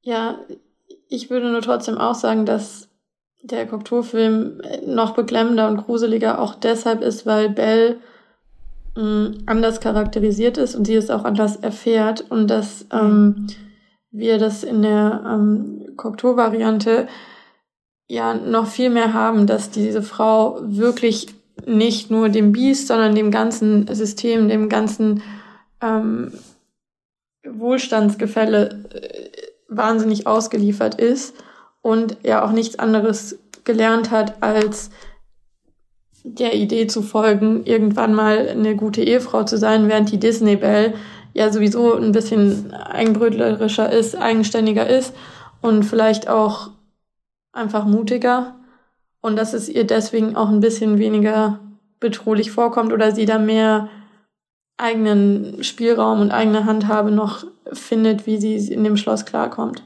Es gibt eine neue Verfilmung, aber also ich habe den äh, Bell von Mamoru Soda in Cannes äh, gesehen, letztes Jahr. Sehr übermüdet. Ich fand ihn jetzt zum zweiten Mal irgendwie viel besser, als ich ihn da äh, fand, als ich ihn da gesehen habe. Und ich habe da mich noch, nämlich noch nicht so mit Schön und das Biest beschäftigt gehabt und dachte dann so nach einer Stunde, ach Bell, ach, das ist jetzt eine Schöne und das Biest-Nummer, die hier gemacht wird, weil ich einfach überhaupt nicht gecheckt habe, äh, worum es eigentlich äh, geht. In dem Film ist es so, ähm, das ist ein Anime, dass ähm, wir so eine ähm, Second Life Metaverse Welt eigentlich haben, die You heißt, in der sich alle möglichen Leute, ähm, jüngere, ältere halt so bewegen. Man hat so einen eigenen Avatar und ähm, man ähm, ja, kann da so halt sein, sein Leben verbringen. Und äh, wir, die Hauptfigur ist Suzu und die ist quasi in dieser Second Life-mäßigen Welt, in der digitalen Welt im Internet, könnte man auch sagen, Megastar äh, als Belle und ähm, singt da Lieder, also quasi so Musikerin, äh, tritt auf und alle fragen sich in der echten Welt immer, wer ist das eigentlich, wer ist diese Belle? Äh, man weiß es halt nicht so äh, genau. Und dann gibt es noch einen anderen Charakter später, äh, das Biest quasi, das dann ähm, ja da auch so wütet in dieser Welt und das verfolgt wird von den Autoritäten und, und die beiden nähern sich dann eigentlich auch äh, an und versuchen sich dann im echt in der echten Welt dann zu finden oder beziehungsweise versucht zu, zu finden, wer steckt hinter diesem äh, Monster, das da ist und äh, dann stellt sich aber in diesem Film halt was komplett äh, anderes. Ach so, The Dragon heißt das übrigens eigentlich. Also es ist echt der Drache hier, aber es ist ähm, auch ein cooles äh, Creature-Design, fand ich in diesem ähm, ja. Film. Und auch so ein bisschen mhm. so eine Art äh, ja, Bestie, wie man sich das vielleicht vorstellt, auch mit so einem Umhang. Er hat auch da dieses Schloss äh, auf so eine Art ähm, in, in dieser digitalen Welt. Und wir sehen jetzt hier, dass Herr Hosoda diese Idee genommen hat und es gibt das dann auch so leicht, aber es gibt natürlich viele andere Sachen nicht so richtig. Also es gibt auch diese äh, Vater-Tochter-Beziehung und es geht auch um äh, Eltern und was Neues wagen und es gibt auch eine äh, romantische Seite, aber die romantische Seite ist eigentlich nicht so, wie man erst denkt, zwischen dem äh, Beast und Belle, sondern spielt sich eigentlich auf einer anderen Ebene ab. Und was ich, ähm, Anne, du konntest den Film leider noch nicht sehen, aber äh, Clara, du hast ihn auch schon geschaut. Ja. Wir können ja trotzdem so ein bisschen quasi darüber, ohne jetzt zu viel jetzt hier ins Detail gehen zu wollen, darüber sprechen, was kann man noch aus dem Stoff machen. Ich fand hier interessant, dass Belle auch eine Rolle ist. Also dass der Film von Anfang an, äh, klar, und das fand ich jetzt, wisst ihr, erst mit diesem Schön und das Beast-Wissen und der Vorbereitung auf dieser Folge interessant. Also wir haben ja normalerweise bei Beauty and the Beast diese Zurückverwandlung dann vom Beast in den Prinzen, äh, der es eigentlich die ganze Zeit war und dann ist es fertig. Aber hier ist auch diese Persona Belle, die da so ein Megastar ist und alle finden sie so schön, eigentlich auch nur von Suzu halt so ein Avatar, der übergestülpt wird und der sie eigentlich gar nicht so richtig repräsentiert und eigentlich ist sie dahinter auch wer anders und dadurch dekonstruiert das so ein bisschen, zwar Jetzt nicht so, dass man da lange nach suchen muss, sondern es wird halt relativ klar gemacht von dem Film. Aber diese grundsätzliche Idee der Schönen, und das fand ich eigentlich auf jeden Fall ganz, ganz interessant, wenn man es mit dieser ähm, ja, Geschichte, mit der Ursprungsgeschichte vergleicht. Ähm, Clara, ich weiß nicht, wie du das so hier gesehen hast. Also das ist ein ähm, sehr interessanter Aspekt auf jeden Fall, wie da auch die Schöne als die Schöne definiert wird. Das ist nämlich diesmal nicht Tugendhaftigkeit oder Exzentrik, sondern es ist auf einmal ähm, Talent für das Singen, Reichweite in der Internetwelt und Zuspruch oder generell Aufmerksamkeit, während wir ja natürlich auch die Komponente im echten Leben haben und da ähm, in der Schule Schönheit dann eher doch noch ähm, einfach nur auf die Optik und Beliebtheit definiert wird. Und ähm, da gibt's dann auch nochmal eigentlich wirklich spannende äh, Plotstränge, die sich miteinander verweben, die man ja dann ähm, anschauen kann ich jetzt nicht spoilern werde, aber das ist, das ist ein Aspekt. Dann würde ich sagen, dass ähm, doch sehr, sehr viel von der Originalgeschichte versteckt in Bell wieder zu finden ist, nämlich ähm, auch, dass der Vater viel abwesend ist, dass es die Mutterfigur nicht gibt, dass das Schloss hast du schon beschrieben, die, die, die Motivwahl der Rose, kommt äh, in Stimmt, einem sehr da zentralen. Auch, da dachte ich, aha, ich Ja. weiß. äh, dann, dann haben wir eben auch die im Prinzip auch so Elemente wie das magische Pferd, das zum Schloss hinführt, was wir äh, kennen, ist, ist dann halt kein Pferd, sondern eine fluoreszierende Fledermaus-Engelgestalt, ja, aber ist irgendwie auch da und es gibt auch ähm, in, in dem Schloss noch Charaktere, die, die dort leben und kleine Helfer sind. Das ist ja auch schon was, was wir kennen. Ähm, wir kennen die Musik als Mittel, wir kennen ähm, auch eben, hast du auch schon angesprochen, Christian, die, die Gesellschaft oder die Gemeinschaft, die sich gegen das Biest wendet. Also da gibt's sehr, sehr viele Parallelen. Ähm, was ganz anders ist, ist, wa- was die Thematik angeht, wa warum das Biest eben ein Biest ist. Da wird hier eine komplett neue äh, Hintergrundgeschichte angeboten, die nochmal in eine super andere Richtung geht und auch spannend ist und das Biest eben nicht nur als fälliges Tier beschreibt, sondern auch eben als gezeichnet. Das finde ich auch nochmal sehr interessant. Also Es äh, ist nicht körperlich dieses auch Verletzungen Verwandelte, ne? Es, genau, es ist Ja. nicht dieses, er wird ins Biest äh, verwandelt von wem anders, sondern muss das auch selbst werden aus Aggression und durch Verletzungen. Ne? Es geht, häusliche Gewalt ist dann, dann auch später so ein äh, Thema und dann zeigt sich ja auch, das fand ich auch ganz interessant, dass das Biest eigentlich nicht so das Love Interest eigentlich ist, ne? Also damit ähm, ver oder also damit ähm, arbeitet man so ein bisschen gegen die Erwartung eigentlich, die man hat, wenn man das, wenn man das sieht, ja. Und ein Aspekt, auch, der, also von ja. dem, was ich so äh, gesehen hatte, also ich habe den Film, wie ihr schon sagte, noch nicht gesehen, so, aber ich habe ja schon mir vieles angeschaut so und auch so ein bisschen recherchiert.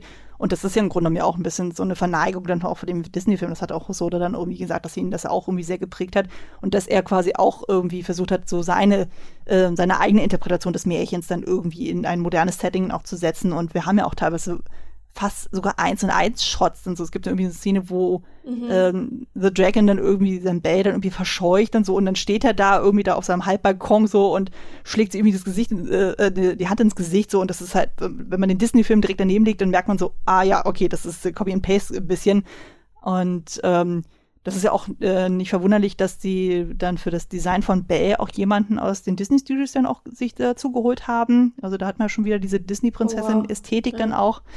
Und das war, also ich glaube, das war jemand, der auch bei Rapunzel auch dabei war, wenn ich mich erinnere. Und ähm, mit äh, dieser Doppelbödigkeit, was dieses Schönheitsbild dann auch betrifft, das hat mich auch sehr an den anderen Anime erinnert, und zwar von Miyazaki, das Schwannende Schloss. was ja mhm. ursprünglich. Hosoda ja auch machen sollte, aber aufgrund von kreativen ah. Differenzen ah. hat es Miyazaki gemacht.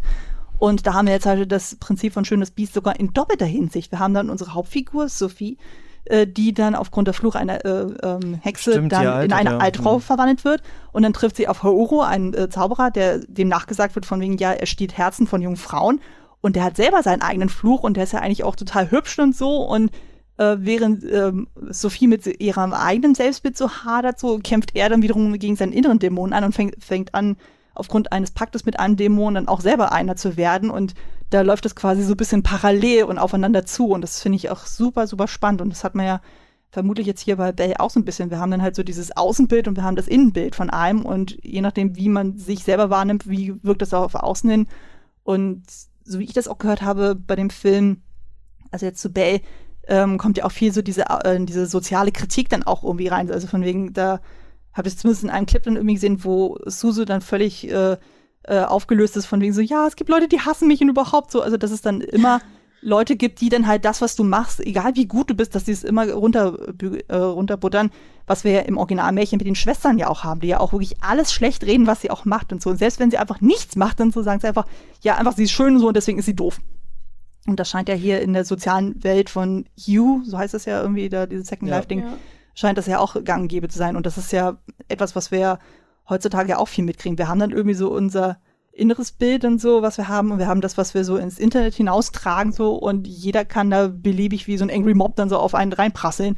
Und wir haben ja zum Beispiel auch dann in der Figur von Justin ja auch quasi so dieses Äquivalent von Avenant und Gaston, also der auch irgendwie diesen Angry Mob dann so ein bisschen anfühlt ja. und sich dann aufspielt, ja, äh, der genau. auch als sehr toxisch dargestellt wird, also von dem, was ich so mitbekommen habe. Ihr dürft mich gerne korrigieren, wenn ich das falsch sehe. Also da sieht man auf jeden Fall ja, sehr, sehr viel Parallelen. Das so, als hättest du, als hättest auch hast du aufmerksamer geschaut als ich. Aber, ja. aber ich wollte noch eine Sache so nämlich sagen, dass ich interessant finde, dass der Film ähm, naja, beides anspricht. Also er zeigt einerseits diese Idee, dass wir im digital, und das gilt natürlich nicht nur fürs Digitale, wir haben ja alle unsere Personas, auch wenn wir im, im nicht digitalen Raum äh, unterwegs sind. Wenn mhm. ich jetzt in so einer Supermarktkasse stehe, bin ich irgendwie anders, als, als ich jetzt zu Hause bin oder weiß ich nicht was, wenn ich Freunde treffe. Und ähm, dass diese diese Zusammenkunft der beiden, also dass das Biest ihr vertrauen kann, nur funktioniert in diesem Film, wenn sie sich demaskiert. Also wenn sie die Rolle von Belle auch ablegt auf eine Art, also von dieser ähm, von diesem anderen Look, den sie hat als Avatar, damit es Vertrauen fassen kann, ist irgendwie ganz interessant, weil das einmal eben auch ihre Konstruktion in Frage stellt und damit ja so ein bisschen aufwirft, sind wir nicht alle irgendwie äh, konstruiert, nur und nicht so, wie wir nur halt ähm, von außen vielleicht scheinen, wenn man uns mit einem einzigen äh, Adjektiv ähm, jetzt belegt. Und trotzdem zeigt der Film natürlich, dass darin auch was liegt, dass wir anonymisiert im Internet uns eine neue äh, Gestalt geben können. Ne? Also dass, dass dadurch sie ja erst das Vertrauen überhaupt fast überhaupt zu singen und so. Ne? Und das fand ich eigentlich so so lehrbuchartig oder so ganz gut eigentlich gemacht hier in dem Film. Äh, genau, das ist da halt so, das ist halt da stärker drin. Was auch spannend ist jetzt ähm, eben sowohl mit der Internetpersona als auch ähm, sich selbst eine, eine Maske geben, egal ob in der echten Welt oder online, ist wie hier auf das Biest reagiert wird, ja super unterschiedlich. Also wir haben einmal den äh, Gaston Lookalike Internetwächter, der immer spricht, der immer von einem ugly Beast spricht, während es ja aber äh, unter den Stimmen im Internet gibt es wahnsinnig viele Fans, mhm. die, die, die mhm. dieses Beast interessant finden und wissen wollen, wer ist das äh, und es irgendwie auch anziehend finden. Und dann gibt es ja auch die ähm, Frauen in, in dem Chorverein, in dem Susu äh, rumhängt, die ihn als Bad Boy bezeichnen mhm. und die ihm gerade durch dieses diese das Äußeres und die, die Verhaltensweisen äh, zuschreiben, dass das der Grund ist, warum Susu ihn auch toll findet, weil Teenager-Mädchen auf, auf Bad Boy stehen würden. Und das bringt ja nochmal eine ganz andere Komponente äh, in die Frage in, in allen Geschichten, in was ähm, verliebt sich denn das mhm. Teenager-Mädchen überhaupt, die halt sonst mhm. als Bezugsperson erstmal nur ihren Vater hatte, der zwar sich lieb gekümmert hat, aber meistens nicht da ist und dann ähm, mit einem Mann konfrontiert ist, der vielleicht spannender ist, gerade weil man den nicht so gut einordnen kann, ja.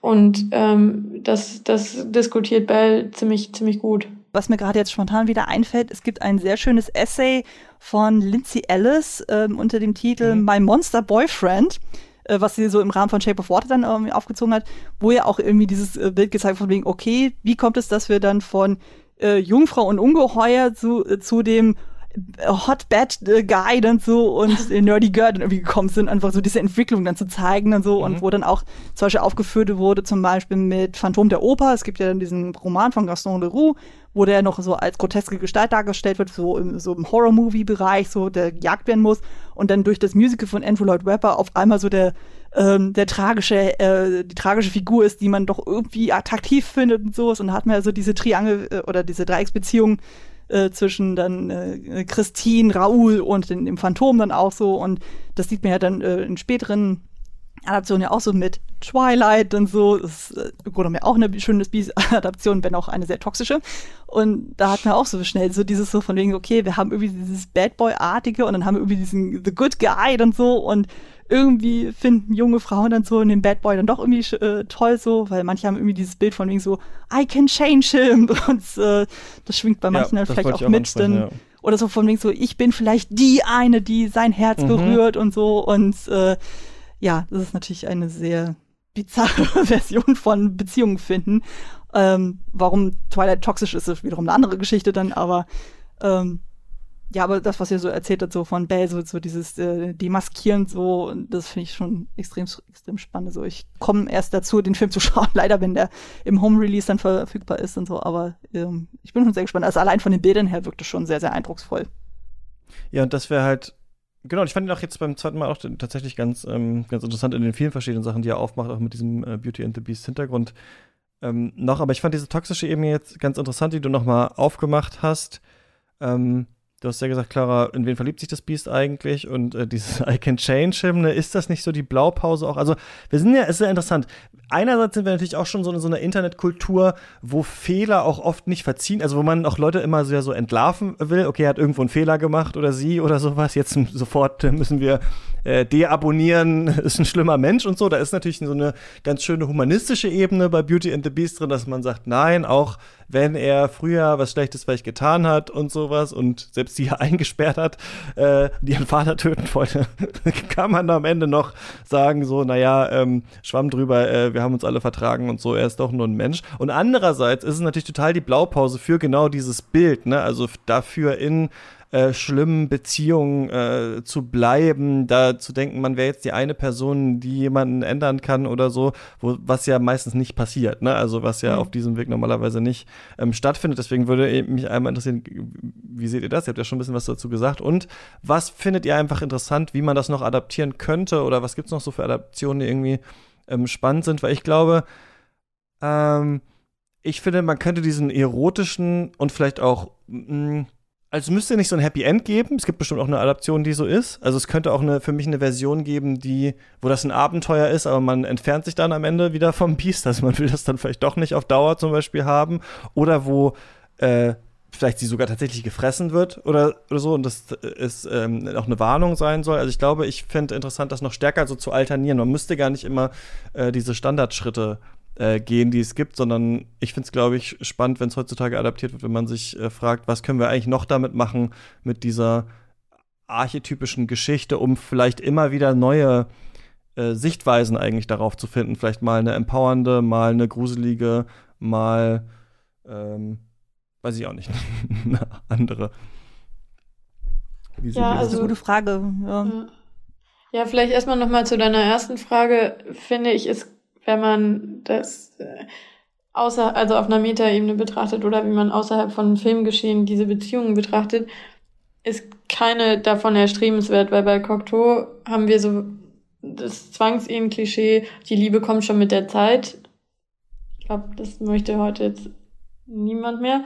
Äh, bei Disney haben wir ja dieses I can change him, der wird schon lieb sein, wenn ich ihm sage, wie es geht. Und bei Belle haben wir sowas wie, wir finden uns gemeinsam in unseren gegenseitigen Traumata, Verletzungen, ja. Äh, ist vielleicht auch besser, wenn man da noch eher das nicht alleine mit sich ausmacht oder nicht untereinander, sondern sich, sich Hilfe sucht. Das finde ich bei Bell jetzt ein bisschen schwierig gelöst. Ähm, also in keinem der Fälle ist es äh, eine gesunde Beziehung, meiner Meinung nach. Ähm, ich weiß nicht, wie ihr das seht. Ja, ja, das stimmt schon. Also bei manchen wirkt das schon sehr, sehr drastisch dann so, wie da die Beziehung dann irgendwie dann sich aufbaut oder entwickelt. Also wie gesagt, Twilight ist halt so das Standardbeispiel dann, wo man sagt, okay, das ist so ein Kontrollfreak, der stalkt und macht und so und halt äh, der Schönen dann quasi keine Wahl lässt dann so und dann halt das Leben kontrolliert. Dann denke ich mir auch so, mm, nee, nee, das muss dann auf jeden Fall nicht sein. Und ja, also je nachdem, was man sich dann so anguckt, es gibt ja auch durchaus so ähm, Anwandlungen so von Geschichten, wo man merkt, okay, da gibt es zum Beispiel kein Happy End. Also wir haben ja zum Beispiel recht jung noch im Kino gehabt, dann so hier Cyrano, das ist ja auch im Grunde genommen so ein bisschen dieses Prinzip von wie wir haben Person A, die als mhm. extrem hübsch äh, bezeichnet wird, wir haben Person B, die das eben nicht ist und die dann mit struggelt und die dann auf einer anderen Ebene irgendwie miteinander äh, dann zurechtkommen, so ohne dass dann die schöne Person weiß, dass sie äh, die hässliche in Anführungszeichen dann sie mag.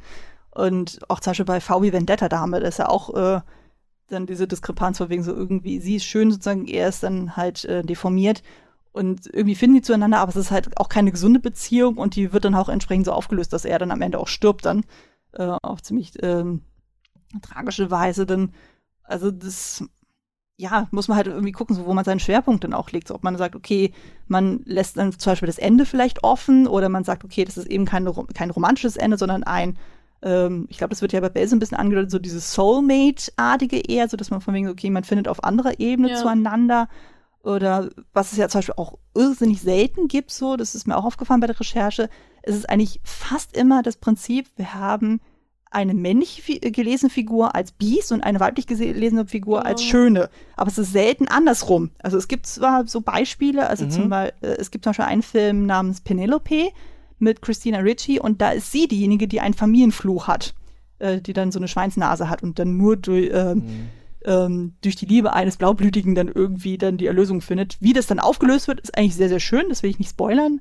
Ähm, kann ich nur sehr empfehlen. Von 2006 ist der Film. Das ist auch so, geht ein bisschen so eine fabelhafte Welt Amelie-Richtung auch, also stilistisch gesehen. Das ist zum Beispiel dann auch sehr interessant. Oder ähm, wir haben ja zum Beispiel auch das ähm, äh, Beispiel in Shrek, wo zum Beispiel eben die Schöne Stimmt. dann auch ein Biest wird. Also das gibt's mhm. ja zum Beispiel auch dann so. Also das, ähm, da gibt es ja verschiedene Interpretationen der, des Stoffes.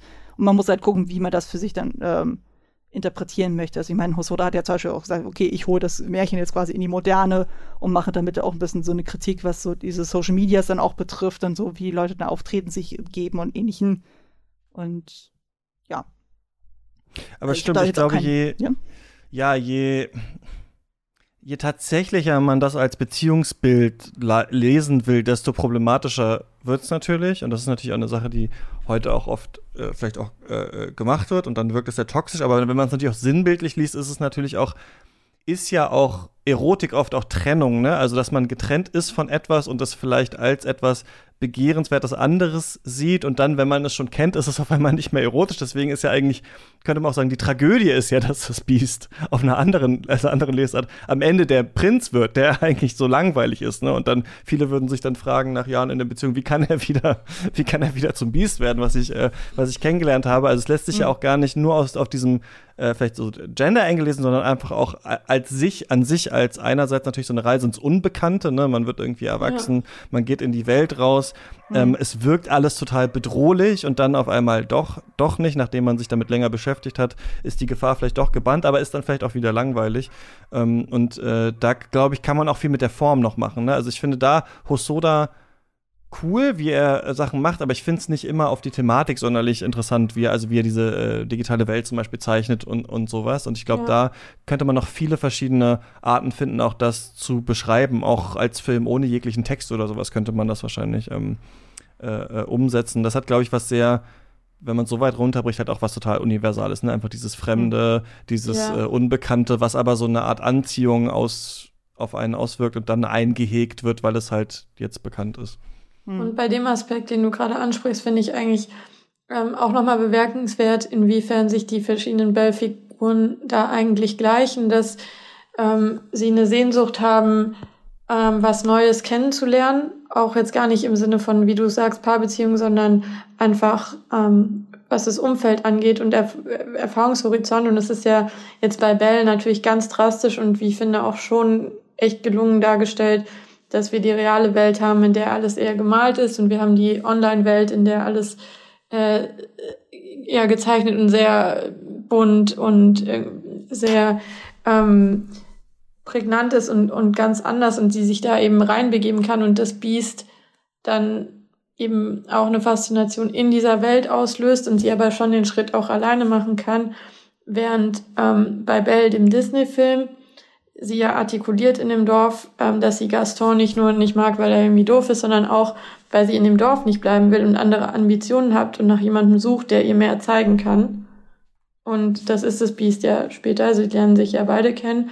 Und ähm, Anne, bitte korrigier mich, wenn ich ähm, da jetzt was durcheinander bringe. Aber bei der Textvorlage gibt es, glaube ich, auch dieses Element, dass es im Schloss vom Biest ähm, sozusagen Fenster nach außen gibt in andere Welten oder sogar in andere ähm, mhm. Städte und ähm, in Kunstbereiche. Und da ja auch der Wunsch danach ist, äh, einfach mehr zu sehen und mehr kennenzulernen, ähm, und das Biest. Genau, weil Villeneuve haben wir quasi ein bisschen so eine Art Vorläufer von Fernseher. Dann so wurde dann so verschiedene Fensters ja. und dann werden dann verschiedene Theaterstücke und Opern so aus aller Welt dann irgendwie gezeigt. Du musst einfach nur einen Vorhang aufmachen und dann ist es da auf einmal da. Das fand man auch interessant beim Lesen, so wo ich dachte, so, wow, so. Also das wird ja bei Beaumont deutlich mehr runtergebrochen. So. Also da wird es gar ja. nicht so im Detail beschrieben, so was da die fantastischen Elemente sind. Aber ja, so dieses äh, äh, dieser Wunsch von wegen so, okay, ich möchte irgendwie die weite Welt sehen und sowas, das wird ja vor allem eben durch die Disney-Version da sehr nach vorne getragen. Also da merkt man schon, dass einfach diese Figur auch da weiterentwickelt wird im Vergleich zu vorher, weil vorher ist es ja einfach eine Figur, die die ganze Zeit zu Hause bleibt, die sich vor allem um den Vater kümmert als jüngstes Kind, dann so, die dann sein Wohl am, äh, an vorderster Stelle auch irgendwie sieht und will auch mal, dass alle glücklich sind. Also das ist ja auch in den Textvorlagen so, dass sie als immer sehr, sehr kontrolliert dargestellt wird. Also sie zeigt eigentlich nie so wirklich, was in ihr vorgeht, selbst wenn sie irgendwie mal gekränkt ist oder sowas. Wo du denkst, hm, das ist vielleicht auch nicht die gesündeste Variante. und äh, das wird ja dann äh, bei Disney ja deutlich äh, ähm, mehr aufgebrochen. Also wir haben ja zum Beispiel die ganzen Geschwister, die alle nicht mehr existieren. Das sind dann irgendwelche Dorfbewohner oder ähnliches dann wo das schon runtergebrochen wird. Also das hat sich auch schon so weiterentwickelt, dass man gesagt hat, man konzentriert sich wirklich nur noch auf diese äh, ähm, Eltern-Kind-Beziehung dann auch so. Das finde ich ja, so wie ich das jetzt verstanden habe, bei Bell ja auch interessant, dass ja zum Beispiel da die Vater-Kind-Beziehung ja anscheinend auch äh, im Ungleichgewicht ist, weil ja dann auch der Tod der Mutter auch thematisiert wird, was ja vorher auch nie der Fall ist. Da heißt es immer nur so, okay, sie ist nicht da, sie ist tot. Wahrscheinlich schon von Geburt an, was ja nicht unüblich ist in der Zeit. Aber das ist ja auch so ein gängiges Trope dann irgendwie. Und das hatten wir auch schon ein paar Mal jetzt irgendwie angesprochen, so dieses Prinzip von ähm, dieses unbekannte Verein äh, durch die Sicht des Vaters irgendwie auch dargestellt. Es gibt ja zum Beispiel auch eine psychologische äh, Abhandlung dessen von Bruno Bettelheim, die kann man auch sehr kritisch sehen sozusagen, aber ich fand den Aspekt mhm. trotzdem spannend, wo ja auch eben gesagt wurde, von wegen, ja, dass dann ähm, dieses Bestialische dann ja vor allem aus der Sicht des Vaters ja dann geschildert wird und vielleicht ist es ja gar nicht, aber der Vater ähm, verkauft das ja einem dann so von wegen so, der ist irgendwie monströs und böse und überhaupt. Und ähm, im Grunde genommen, in, das damit so eins der reifesten Märchen eigentlich auch ist, die man so kennt im Vergleich zum Beispiel zu Hänsel und Gretel, Aschenputtel oder sonst irgendwas, äh, weil das ja irgendwie auch zeigt, so dieser Punkt von wegen, okay, wenn die Schöne für sich erkennt, okay, ich habe ein, äh, ein eigenes Wesen, ich habe eine eigene Sexualität und äh, ich kann mich dem auch hingeben im wörtlichen Sinne, dann äh, komme ich dann auch emotional auch wesentlich weiter, weil vorher ist es ja so, also so verkauft das ja äh, Battleheim so, dass man sich ja vor allem ja an den Elternfiguren orientiert, was so künftige PartnerInnen dann betrifft. Also in dem Falle dann so, die Töchter orientieren sich am Vater, die Söhne an der Mutter.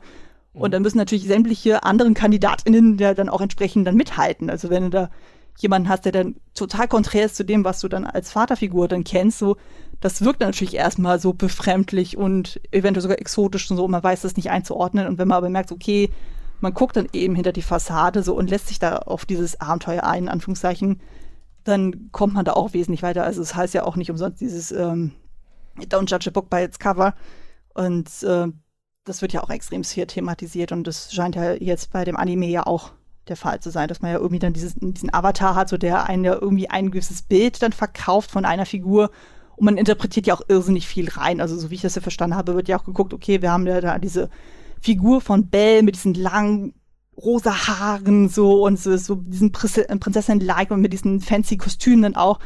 Und man denkt dann sofort, aha, ihr Avatar sieht so und so aus, okay, sie muss in Realität wahrscheinlich so und so und so und so aussehen. Also man hat dann mhm. sofort Erwartungspunkte. Also das merkt man ja zum Beispiel auch, wenn man ähm, nur zum Beispiel so eine äh, Quelle hat, wie zum Beispiel Podcasten oder Musik oder sonst irgendwas, man hat dann sofort Assoziationen, so, man hört diese Stimme so und man denkt sich so, aha, der muss so und so und so aussehen. Oder ich stelle ja. mir groß vor, stelle mir klein vor. Oder dick, dünn, bärtig, nicht bärtig, tätowiert, nicht tätowiert. Also da hat man ja sofort so ein Kopfkino. Und ähm, von daher finde ich auch den Punkt ja auch so schön. Also, so wie ich das verstanden habe, gibt es ja am Ende diese Demaskierung von äh, Suzu, bzw. Bell, ja. wo er dann auch gesagt wird, von wegen, ja, äh, ich glaube, das ist ja ihre beste Freundin, die es ja irgendwie zwischenzeitlich mal andeutet, von wegen so, ja, äh, wer könnte glauben, dass so ein, so ein Dorfmädchen wie du dann hinter Bell dann irgendwie steckt. Also, wo ich auch so denke, okay, ist das wirklich so eine tolle Freundin, wenn die das so formuliert? Aber gut, kann ich jetzt von außen schwer beurteilen. Was von Bettelheim meinst du dieses Buch Kinder brauchen Märchen, oder? Ja, Was genau. Du jetzt äh, angesprochen hast. Und das ist mhm. so eine quasi Psycho analytische Lesart nochmal von so Ja, ja, genau. Es ist, ähm, okay. wie gesagt, man muss auch natürlich gucken, so dass es, ähm, ich weiß nicht, von wann das war, 1970 oder sowas.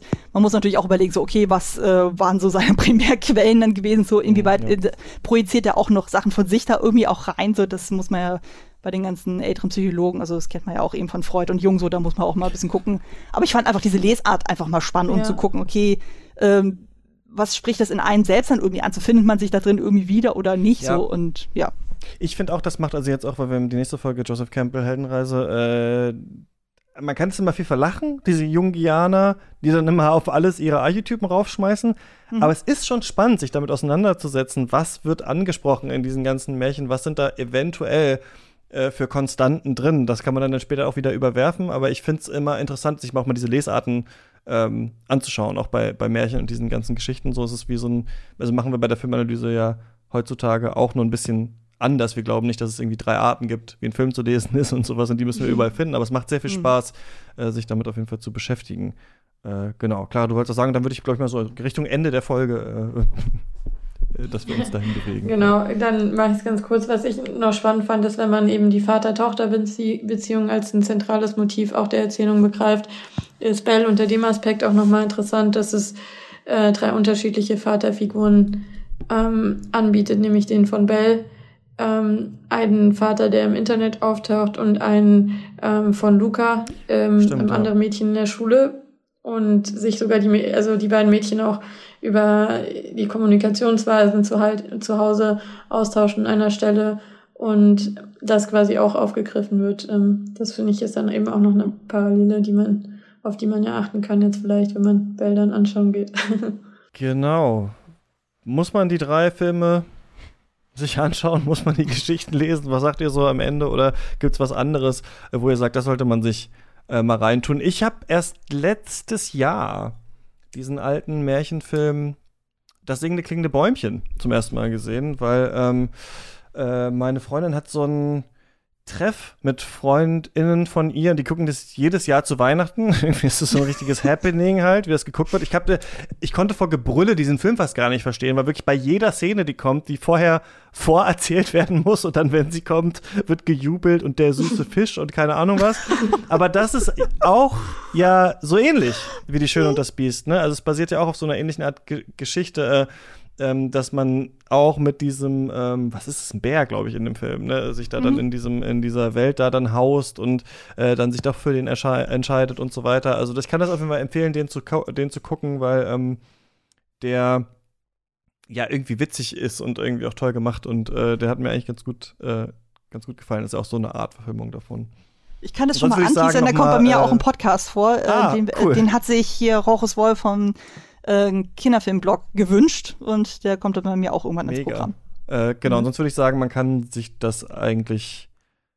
Ich kann jetzt von nichts abraten von diesen drei Sachen. Ich finde Bell, äh, auch der Disney-Film äh, finde ich wirklich auch interessant und auch die Kulturversion ähm, auch, ähm, auch ganz gut. Also sollte man, denke ich, auch gesehen haben. Ja, man muss vielleicht nicht Villeneuve, beziehungsweise habe ich das nicht gemacht, äh, gelesen, sondern äh, nur in so einer Übersicht und dann äh, die Beaumont-Version, die ist ja nicht so lang.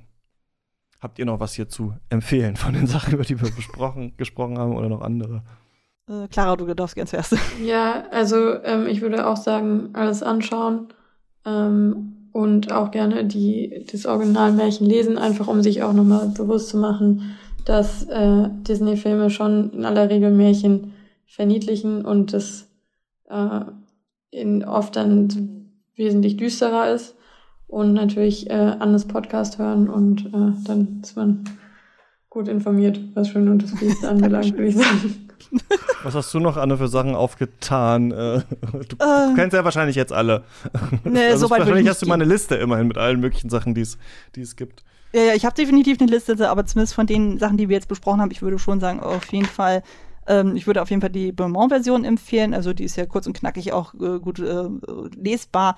Äh, und dann halt Cocteau und die Disney-Version. Einfach auch vor allem in der Reihenfolge, um einfach so ein bisschen zum Beispiel das wertzuschätzen, was dann eben der Disney-Film oder auch jetzt aktuell Bell aus diesem Ursprungsmärchen dann gemacht haben, so mit Villeneuve.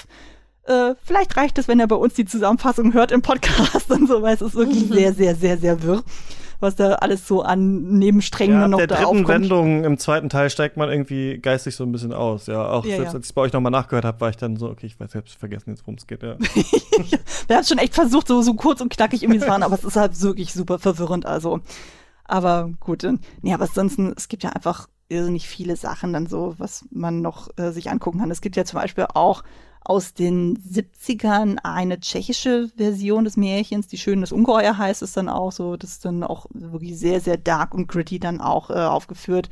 Ähm, dann gibt's ja auch noch so Sachen, die ein bisschen abgewandelt sind. Also zum Beispiel Edward mit den Scherenhänden, das ist ja auch quasi auch das gleiche Märchen. Das wandelnde Schloss, wenn wir schon im Anime-Bereich sind, äh, mhm. lege ich auch sehr, sehr ins Herzen, ist mein liebster Miyazaki. Und da haben wir quasi das Märchen in doppelter Version, wenn man sich das anschaut. Penelope kann ich auf jeden Fall auch nahelegen.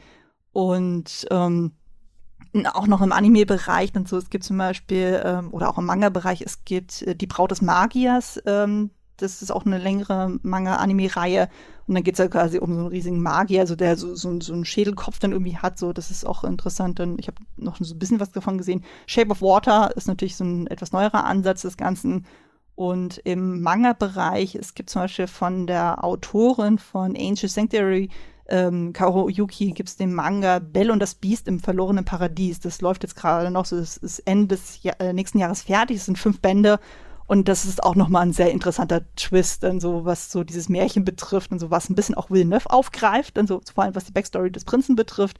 Hm. Und das auch im Sinne sehr, sehr creepy Richtung so ein bisschen geht. Also auch sehr Hardcore-Gothic-mäßig. Also kann ich auch noch mal ans Herz legen, wenn ihr da noch mehr hören wollt. Aber ich versuche es irgendwann auch im Podcast zu besprechen. Version hätten sie, wisst ihr, wie die die hätten verfilmen können, wie als es diese Snow White and the Huntsman und sowas gab. Das ist eigentlich ein Wunder, dass sie da nicht noch mal die ganze Villeneuve-Version auf drei Teile oder sowas ausgewälzt haben. Ja. Hätte sich durchaus angeboten, aber ich fand das sehr, sehr schach interessant. Es gibt ja auch eine Filmversion von Christoph Ganz äh, mit äh, Vincent Cassel und Lea Seydoux von der ähm, habe ich auch ganz Gutes gehört, ja. Okay. ich habe den damals im Kino gesehen in Berlin. Ich hatte damals, glaube ich, Praktikum gemacht oder so. Ich weiß es nicht mehr genau. Und ich war, äh, ich hätte ihn am liebsten in der Luft zerfetzt und so, weil einfach diese ganze Backstory war so Hanebüchen und äh, das war einfach, also es sieht zwar toll aus, es ist ja auch teils eine Studio Babelsberg-Produktion gewesen, ähm, Kostüme sind, äh, sind toll, so. aber diese, äh, diese Beziehung zwischen den beiden Hauptfiguren funktioniert so gar nicht, gar nicht, gar nicht, obwohl ich ja dachte, so Vincent Cassell ist eigentlich ein toller Schauspieler, also der war ja auch bei Pack der Wölfe dabei, vom selben Regisseur. Ich dachte, es würde funktionieren, aber irgendwie, gut, vielleicht habe ich auch Probleme mit Lea Seydoux, ich mag sie irgendwie als Schauspielerin nicht. Ähm, ist ja nicht vielleicht irgendwie auch tausend Jahre älter als sie, frage ich mich was. Das kommt auch noch irgendwie hinzu, also es ist einfach alles so ein bisschen weird, also ja, also Nee. also mit der, mit der Filmversion habe ich, glaube ich, sogar noch mehr Probleme als mit der Cocteau-Version. Um das mal so einzuordnen. Gut, dann empfehlen wir die jetzt nicht. Aber sonst kann man sich ganz viel angucken und dann reicht es vielleicht auch irgendwann mal mit Schön und das Biest. Aber nee, man kann ja äh, je einmal im Monat kommt eine Folge bei euch, oder? Oder wie ist das? Das hängt immer davon ab. Also jetzt die nächste Lose. Folge so los. Das hängt immer ein bisschen davon ab, wie das mit Gästen ist. Und ich habe ja eine kleine Tochter, das ähm, äh, spielt da auch immer sehr viel rein, wann ich wie welche Termine kriege. Und wie gesagt, das nächste wird ja auf jeden Fall ähm, im August dann oder im September eine Folge sein, eben wo ich ja die beiden Disney-Filme ja dann mhm. besprechen mhm. werde, wo wir das auch nochmal genauer analysieren, von wegen, was ist denn da von Villeneuve und Beaumont damit tatsächlich eingeflossen. Und gerade die beiden, das, ähm, der Zeichentrickfilm und der Realfilm, so das gegenüberstellen, so von wegen, okay, was hat man dann tatsächlich nochmal anders interpretiert, weil viele äh, sagen ja immer so, ja, gut, es ist äh, Remake sozusagen ist ja eigentlich nur ein äh, Copy and Paste gewesen, aber ich denke mir so, nee, das sind schon so ein paar kleine äh, Easter Eggs und so, wenn man da ein bisschen genauer drauf guckt, so da wird man schon das eine oder andere wiederfinden, was man im Text von Beaumont und Co. dann auch findet. Super. Dann empfehlen wir das jetzt nicht nochmal, das zu hören. Das haben wir, glaube ich, jetzt schon fünfmal gemacht. Das ist, glaube ich, angekommen. Und äh, ja, ich bedanke mich bei euch, dass ihr ähm, euch nochmal die Zeit genommen habt, äh, diese ganzen verschiedenen Filme und Texte und sowas äh, zumindest zu überfliegen oder nochmal reinzuschauen und dann mit mir so lange darüber zu sprechen. Danke für die Einladung. Vielen Dank, ja. Genau. Und jo, klar, wir überlegen, was machen wir als nächstes bei Paper Cuts, äh, was kommt als nächstes äh, raus, wo würde sich das ähm, anbieten. Und in der nächsten Genau. Woche, ja, sprechen wir über äh, die Heldenreise von Joseph Campbell. Was ist eigentlich damit? Ist wirklich alles die Heldenreise? Ist die Schön und das Biest auch die Heldenreise oder nicht? Das äh, werden wir dann hier ähm, nächste Woche äh, besprechen. Ich und äh, Lukas und äh, Knut Brockmann machen das. Bis dahin, viel Spaß äh, beim Streamen und im Kino. Ciao. Ciao.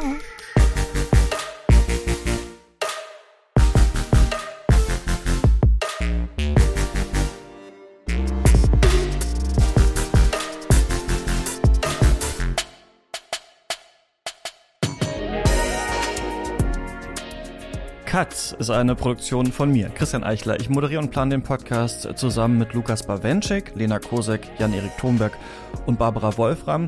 Und dieser Podcast kann nur durch eure Unterstützung existieren. Also falls ihr dafür sorgen wollt, dass wir immer so weitermachen können, dann unterstützt Katz gerne mit drei Euro im Monat. Dann kommt ihr nicht nur in den Katz Discord, sondern bekommt jeden Sonntag eine weitere Folge Katz. Das sind zum Beispiel Specials zu großen RegisseurInnen, Classic-Folgen zu Filmklassikern, Besprechungen aktueller Filme und unser Mailback-Format. Da geht es um News, aktuelle Diskurse und eure Fragen. Alle Infos unter steadyhq.com slash cuts. Der Link ist auch unten in den Shownotes. Und an dieser Stelle danke ich allen, die uns sogar mit 10 Euro im Monat unterstützen. Das sind Joshua Franz, Peter Hacke, Jan Ehlers, Samuel Engel, David Bockhorn, Stefan Kiske, Georg Kraus, Christian Wefers, Florian Zeppenfeld und Tom Simmert. Vielen Dank für eure Unterstützung. Die 5 Euro Bäcker findet ihr in den Shownotes. Und wir hören uns nächsten Mittwoch hier wieder in der nächsten regulären Folge Cuts oder am Sonntag in einer Folge, die man nur hören kann, wenn man uns unterstützt. Macht's gut.